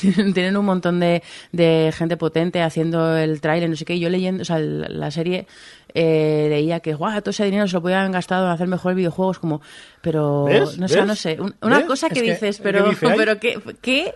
o sea, da, da la sensación de porque Remedy no sea esa súper gran empresa que todo tiene que estar súper bien justificado. Todo lo que hagan tiene que ser súper bien polido porque, claro, son unos indies que hacen juegos eh, triple A, por, vamos a decirlo sí. así, así que tienen que ser representativos de indies haciendo triple A. Y a la que se equivocan un poquito o la que no cumple con las expectativas, pues qué decepción. Qué decepción. Esto es que, que venía a representarnos, que venía... no sé, es, es un poquito así. No, se mide por el mismo baremo, es Exacto. eso sí. Pues yo ahora que ya he jugado al control, al Alan Wake, que, que a pesar de que no me gustara, tiene un par de mecánicas chulas y, y ahora el Quantum Break, creo que son, son unos tíos y tías que tienen, no sé, que le dan un poquito la vuelta a las cosas y que, y que tienen una, una mm, ambición estética eh, muy fuerte que para mí generalmente sí que la aterrizan que no sé, son juegos que siempre me han llamado la atención porque tienen cosas originales, muy buenas atmósferas, no no sé, me, me sorprende porque me parece súper interesante, no sé en qué estarán ahora, pero mm, pero bueno, estas cosas también también pues bueno, están muy conectados los juegos, eso yo creo que también le da mucha rabia a la gente, cuando las empresas quieren hacer que todo esté en un mismo universo, que tenga como ese tipo de ambición de autorreferencial y no sé qué, quizá también genera eso un poco de rechazo, pero no sé, yo muy fan, tengo ganas de acabarlo porque la historia de ciencia ficción me tiene bastante atrapada y, y me voy a quedar ahí huerfanita de, de Remedy. No sé si están, ¿sabéis si están preparando otra cosa o no? Yo recuerdo que, bueno, o sea, sacaron el, el remake de remaster de, de Alan Wake y que... Ah, que van a hacer el 2, es verdad. Sí, que estaban con el 2 precisamente lo hacían para lanzar un poco la, la franquicia porque se había quedado muy en la época de Xbox 360. Yo tengo muchas ganas, de verdad. Sí, sí, muy sí. A mí el primero me flipó. Tengo hasta la edición coleccionista, que era un, Yo un librito. ¿te acuerdas? Es, es muy chulo Alan Wake, que no entiendo por qué, bueno, eh, ni Remedy, es decir, no es el mismo baremo. eso, las expectativas, Y, y es, y es interesante, ¿no? Lo que decías, que el remaster de Alan Wake, oh, qué guapo, qué chulo, mira los reviews de- del original. Y dices, ¿cómo puede ser que un juego originalmente... Bueno, es igual, ya sabemos que estas cosas cómo van. La vida. Venga, dejamos el Quantum Break de lado y, hombre, Funs, tú aquí a tope, ¿no? Jugando estos días. Eh, la vida, la, La vida, vida. la vida, la vida. Yo, ¿sabéis qué Gamers pasa? ocupados, Sí, la vida. No, ya es que ya no gamers, padres Sí. ocupados. O sea, yo os confieso, aquí me- voy a abrir mi corazón, ¿vale? Eh, voy a ser muy sincero con vosotros. Eh, ser padre es de las mejores cosas que me han pasado en la vida, esto lo digo abiertamente y no me, no me sonrojo. Pero ser padre tiene un problema, tiene un inconveniente. Uno solo. Bueno, yo eh, dentro de el- la temática del programa no me centraría en, en uno en concreto y es que el, el tiempo brilla por su ausencia, eh, tienes que hacer de padre, padre, padre, padre, padre, padre y y al final, ¿sabes? Que, que por cierto, es verdad, un inciso, eh, salió por la puerta esta mañana y el peque quería venir. El peque quería venir y yo le he dicho a la próxima. O sea que, lo digo muy en serio, o sea, eh, en algún programa que tú me digas, Sí, sí, hay que ir el preparando invi- cantera. O sea, el ¿eh? invitado, no, no, te lo digo en serio, él encantado, ¿eh? Luego quizá aquí se cohibe un poco, pero él es, es tan turronero como yo o más. Cuando, cuando vuelvas la siguiente vez, eh, no podrá porque también será padre ocupado. Sí, sí. Sí, no, no, el, el- el Habrá hecho la comunión ya mínimo. No, pero si tú me dices que no hay problema, el pro- un invitado próximo es, Hombre, mi, es mi hijo. Que es que es tur- no voy a ser el turras. ¿Sabes qué hace mi.? Perdón, perdón por el inciso, pero es que tengo que presumir de hijo, joder. Que ha salido tan turronero como yo o más. Eh, mi hijo, lo que hace el, el, el, el cabrito, porque no merece otro nombre, se mira en YouTube estos vídeos de curiosidades de películas. En plan, pues Toy Story, curiosidades. Aquí sale el coche de no sé qué, aquí sale Dory, aquí sale el peluche de tal, aquí sale un peluche de Wally. ¿Vale? Se los ve sin que yo me entere, porque el tío ya domina el YouTube como si fuera, vamos, es alucinante. Se ve estos vídeos, luego me dice, papá, papá, vamos a ver Toy Story. Y el tío va pausando la película para decir, mira, papá, aquí sale el Dory, papá, aquí sale el peluche de Wally. Y yo, Dios, es- estoy, es un turros, pero estoy muy orgulloso. Eh, Es el Funs tú 2, en el pequeño. Funs 2. Literalmente eres tú en pequeñito. El otro día me dice, que ya, ya flipé, me dice, ¿sabes qué debajo, ¿sabes qué lleva debajo del pelo Mark Simpson? Y yo, ¿qué? Orejas de conejo. Yo, Dios, Es verdad. que es verdad. Dios, hasta este punto llega el puñetero. Estoy muy orgulloso. Bueno, el caso es que eh, entonces eh, el Está preparando su libro de mil un datos sobre la cultura. cuando sepa escribir, buah, miedo me da. Eh, tú cuando me digas, invitado, elijo el Funs. Vale. Ya lo presentaré aquí, Joder, que, no- formal. que nos puede montar aquí algo con Ruth, con... Sí, sí, traemos a y mi, Ruth, so- la y hija mi de sobrino, también, que es y un, que venga tu sobrino vamos, y... es un, un tryhard, ¿eh? Y mi hámster también. Podemos hacer un especial gamercitos ocupados. ¿eh? Ostras, ¿eh? Yo lo veo, yo lo veo. Pues sí, a mí me gusta la idea, que los, además os han salido todos muy gamers. Y eso, y eso monetiza. Pues a eso voy. Que... No sé, a mí me está entrando sudores frío, pero bueno. Y haces bien, y haces bien, porque es la impredecible. Eh, entonces, como soy padre ocupado, eh, y el peque justo, ¿sabéis? Hay, los que tratamos con niños, ¿no? En algún momento veis ese momento en que el peque hace una transformación. Los peques juegan siempre a videojuegos, pero llega ese momento, ese clic en el que ya juegan ellos solos, ¿sabes? Que no hacen, no mueven el mando, en plan, ah, muevo yo el mando y estás jugando tú, o les, les pones ayudas. No, ahora ya es cuando ya él puede jugar en igualdad de condiciones, entre comillas, contigo. ¿Vale? Entonces, eh, en este sentido, eh, con el chaval jugamos a juegos de su edad, jugamos a juegos aptos para él, jugamos a juegos que le gusten a él. Y a mí, mm, yo me, fa- me fastidio, al mismo tiempo me fastidio, al mismo tiempo me pienso, oye, qué guay, ¿no? Porque también está guay poder jugar, compartir con eso. Y el Game Pass, y digo Game Pass cuando podría ser el Plus, o da igual. El caso es tener una biblioteca el Netflix de videojuegos que decíamos antes, ¿no? Tener una biblioteca en la que el peque puede sentarse a mirar el catálogo y decir, ah, quiero esto, ah, quiero tal. A mí me va perfecto, por ejemplo, el Game Pass, una de las últimas cosas que hemos hecho ha sido jugar a los tres juegos de la patrulla canina, uno detrás de otro. Empezábamos uno, sigamos, y luego, eh, además, fíjate qué turras es, que acabábamos el videojuego, lo acabábamos, ¿eh? Y me hacía, la- me hacía el review. Me decía, no, pero es que este en gráficos no era tan bueno como yo, pero, pero, pero, chico, Un experto, un experto. no, no, es que es alucinante, flipo, ya es que flipo con este chaval. Eh, entonces, pues, eh, juegos de, ya te digo marcas porque es lo que más les llama al principio, ¿no? Pues eh, Bob Esponjas, eh, Patrullas Caninas, les mola mogollón y lo bueno para ti, para el bolsillo, que no tienes que desembolsar 20 pavos por cada uno, que además les dura mm, una semana y menos. Este se los ha cada uno en tres días. Entonces, si yo tuviera que haber invertido... Eh, todos todo el dinero que me cuesta en Steam los juegos de la patrulla canina, pues me hubiera dejado 60 pavos. Entonces, eh, para las industrias yo entiendo que es un tema, pero para mí me ha ido muy bien. Y tal, el tema de que él se pone, pone el juego que él quiere, lo vamos a jugar, y como vivimos también, esto también es algo, algo que hay que asimilar, vivimos en una época de la rapidez, de la inmediatez, que el- eh, hoy sale el juego tal y a la semana siguiente ya no se acuerda nadie. Pues en los peques esto lo llevan a la máxima, a la máxima expresión.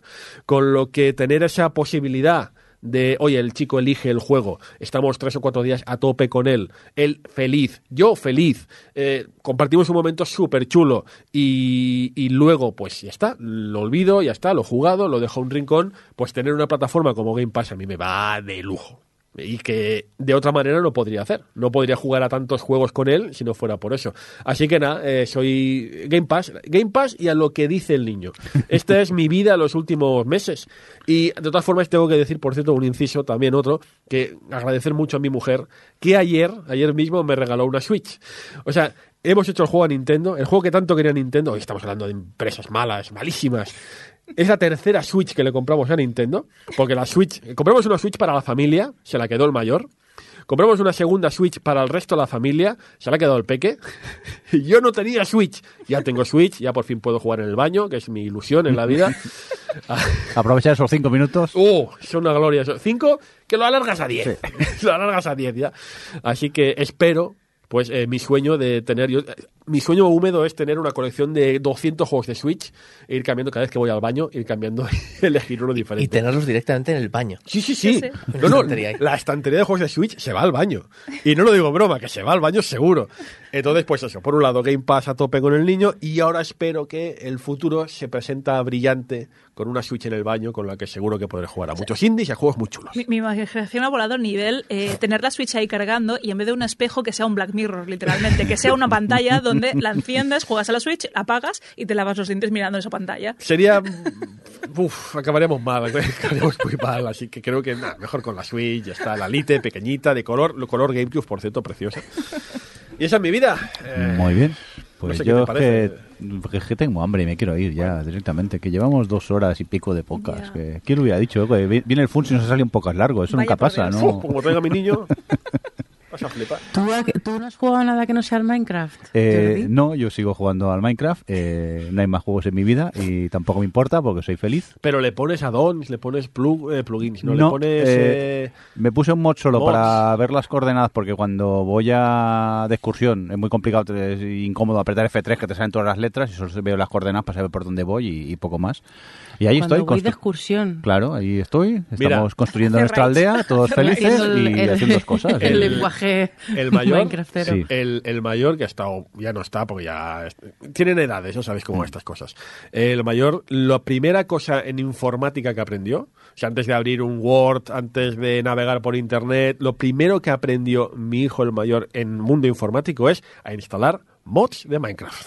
Fue su primera gran experiencia con el Windows. de esta- tienes que coger esto, lo pones en la carpeta, el Pues- WinRAR, le dices a WinRAR que sí, sí, mañana te compro. Sí, sí, no eh, hay cosa que he sufrido yo más que instalando un mod del Minecraft, pues también mira, te lo digo. ¿eh? Él lo hacía solo al final. Mirindo, piénsalo, lo de un programa con niños te pueden enseñar mucho de Sí, Minecraft. No, no, sí, sí, Sí. sí. es- Sí, sí, es sí, una- sí. Oye, que te lo juro que debo, que debo llevar dos meses jugando tranquilamente y aún sigo descubriendo cosas que me fascinan de... Es que yo pensaba que el Minecraft era lo tipo, a romper bloques y a construir tonterías y entre el lore que tiene, porque he descubierto que tiene lore. Claro, hombre. A por que un dragón. decir, Es lo que te iba a decir, con el color. Y, y- y que hay unos bichos que necesitas para... y- o sea, me fascina. Pero tú estás tratando ya con la Redstone o no? Sí, ya hemos hecho cositas, ya Pero has hecho- tenemos nuestras granjas ahí que se van a... ¿Tú has visto que puedes reproducir el Minecraft dentro de Minecraft? Eh, no me revientes la- el cerebro. O sea, lo de Redstone es alucinante. Ahora, ahora hemos conseguido hacer una granja de aldeanos. Que ¿Quieres vayan que te ahí traiga- procreando para tener mano de obra barata. ¿Quieres que te traiga la...? Es que mi hijo el mayor tiene hasta guías. ¿Te ves? Esto sacaban libros Sí. con guías. Hay una solo para Redstone. Te traigo alguna si quieres, ya como ya no le Pues eso estaría chulo, porque para aprovechar la lógica del Minecraft, me, eso O sea, hay, me llama. Hay bibliografía de Minecraft, pero es que es alucinante. Mira, incluso que, perdona, ¿eh? pero el mayor le pidió a mi, a mi suegra, que vive en Estados Unidos, le pidió que le trajera un libro que es que solo se vende allí y que tiene unos secretos súper importantes y súper... Y sí, sí, se lo trajo y el tío se lo tragó. El, inglés no lo domina mucho, pero eso sí que lo, eso sí que lo entendió. Sí, sí. Eh, el inglés me lo suspende, pero el libro lo entendió perfectamente, el tío. Anda que... Ahora de repente tengo hambre y miedo. No sé por qué.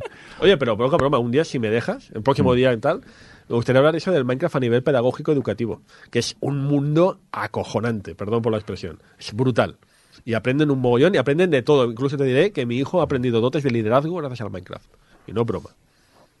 Jo, ahora Sí, me he sí, quedado sí, sí. de piedra. Es- es brutal, Eh, nada, brutal. vamos a mirar agendas, a ver si en un par o tres de años podemos coincidir otra vez, que te puedas venir. Bueno, el niño ya está nada más mayor. Es que ahora tiene cinco años, pobrecito. Pues nada, que vengan aquí, nos sustituyan ya a nosotros y así... Ahí, ahí, haciendo cantera. Nosotros vamos a comer directamente ya. Eh, Funs, gracias por pasarte. Golfo, Mi libro. sí, tu libro. Por cierto, saca un libro, ¿no? ¿Cómo se llamaba? Creo que voy a titular el podcast. eh, el Funs tiene un libro y voy a poner una foto de tu libro en el, en el post. ¿Cómo lo estoy haciendo, ves? Estoy haciendo otro. ¿Nos puedes contar cuál? No. Eso, adelanta algo. No, no puedo. Ya está, con El, secreticos. el- el- NDA, NDA. el editor me mata. No, no, NDA no, es que me mata, me, me, me cruje. ¿Es, es de videojuegos? Sí. Vale, pues ya está. He sacado información, no sabes. En exclusiva. El Funs está haciendo el Es libro como de. ChatGPT. Le he Eh, preguntado, tit- ¿tú vas Título, sacándole? en exclusiva, el nuevo libro de Alfonso. Es voy a videojuegos. ¿Y qué a Revelamos todos los detalles. Ahí está. ¿Pero ya qué tenemos voy- título. ¿Y qué voy a escribir yo si no? Pero, coño, pero poco a poco te vamos preguntando, vamos sacando información. Ya verás, tú, ya verás tú, en la comida... De la cría del cardo borriquero. No, o sea, en petit comité te lo digo, no pasa nada. Hala, Sí, ya lo sé. Nos vámonos. Es verdad, si ya lo sabes. ¿Qué A- dices? adiós, Funs. Gracias por adeu. Miembro del podcast, que todavía no has Eh, dimitido. Adri, adiós. Os vais a comer sin mí. Eh, y te mandaremos fotos para joder.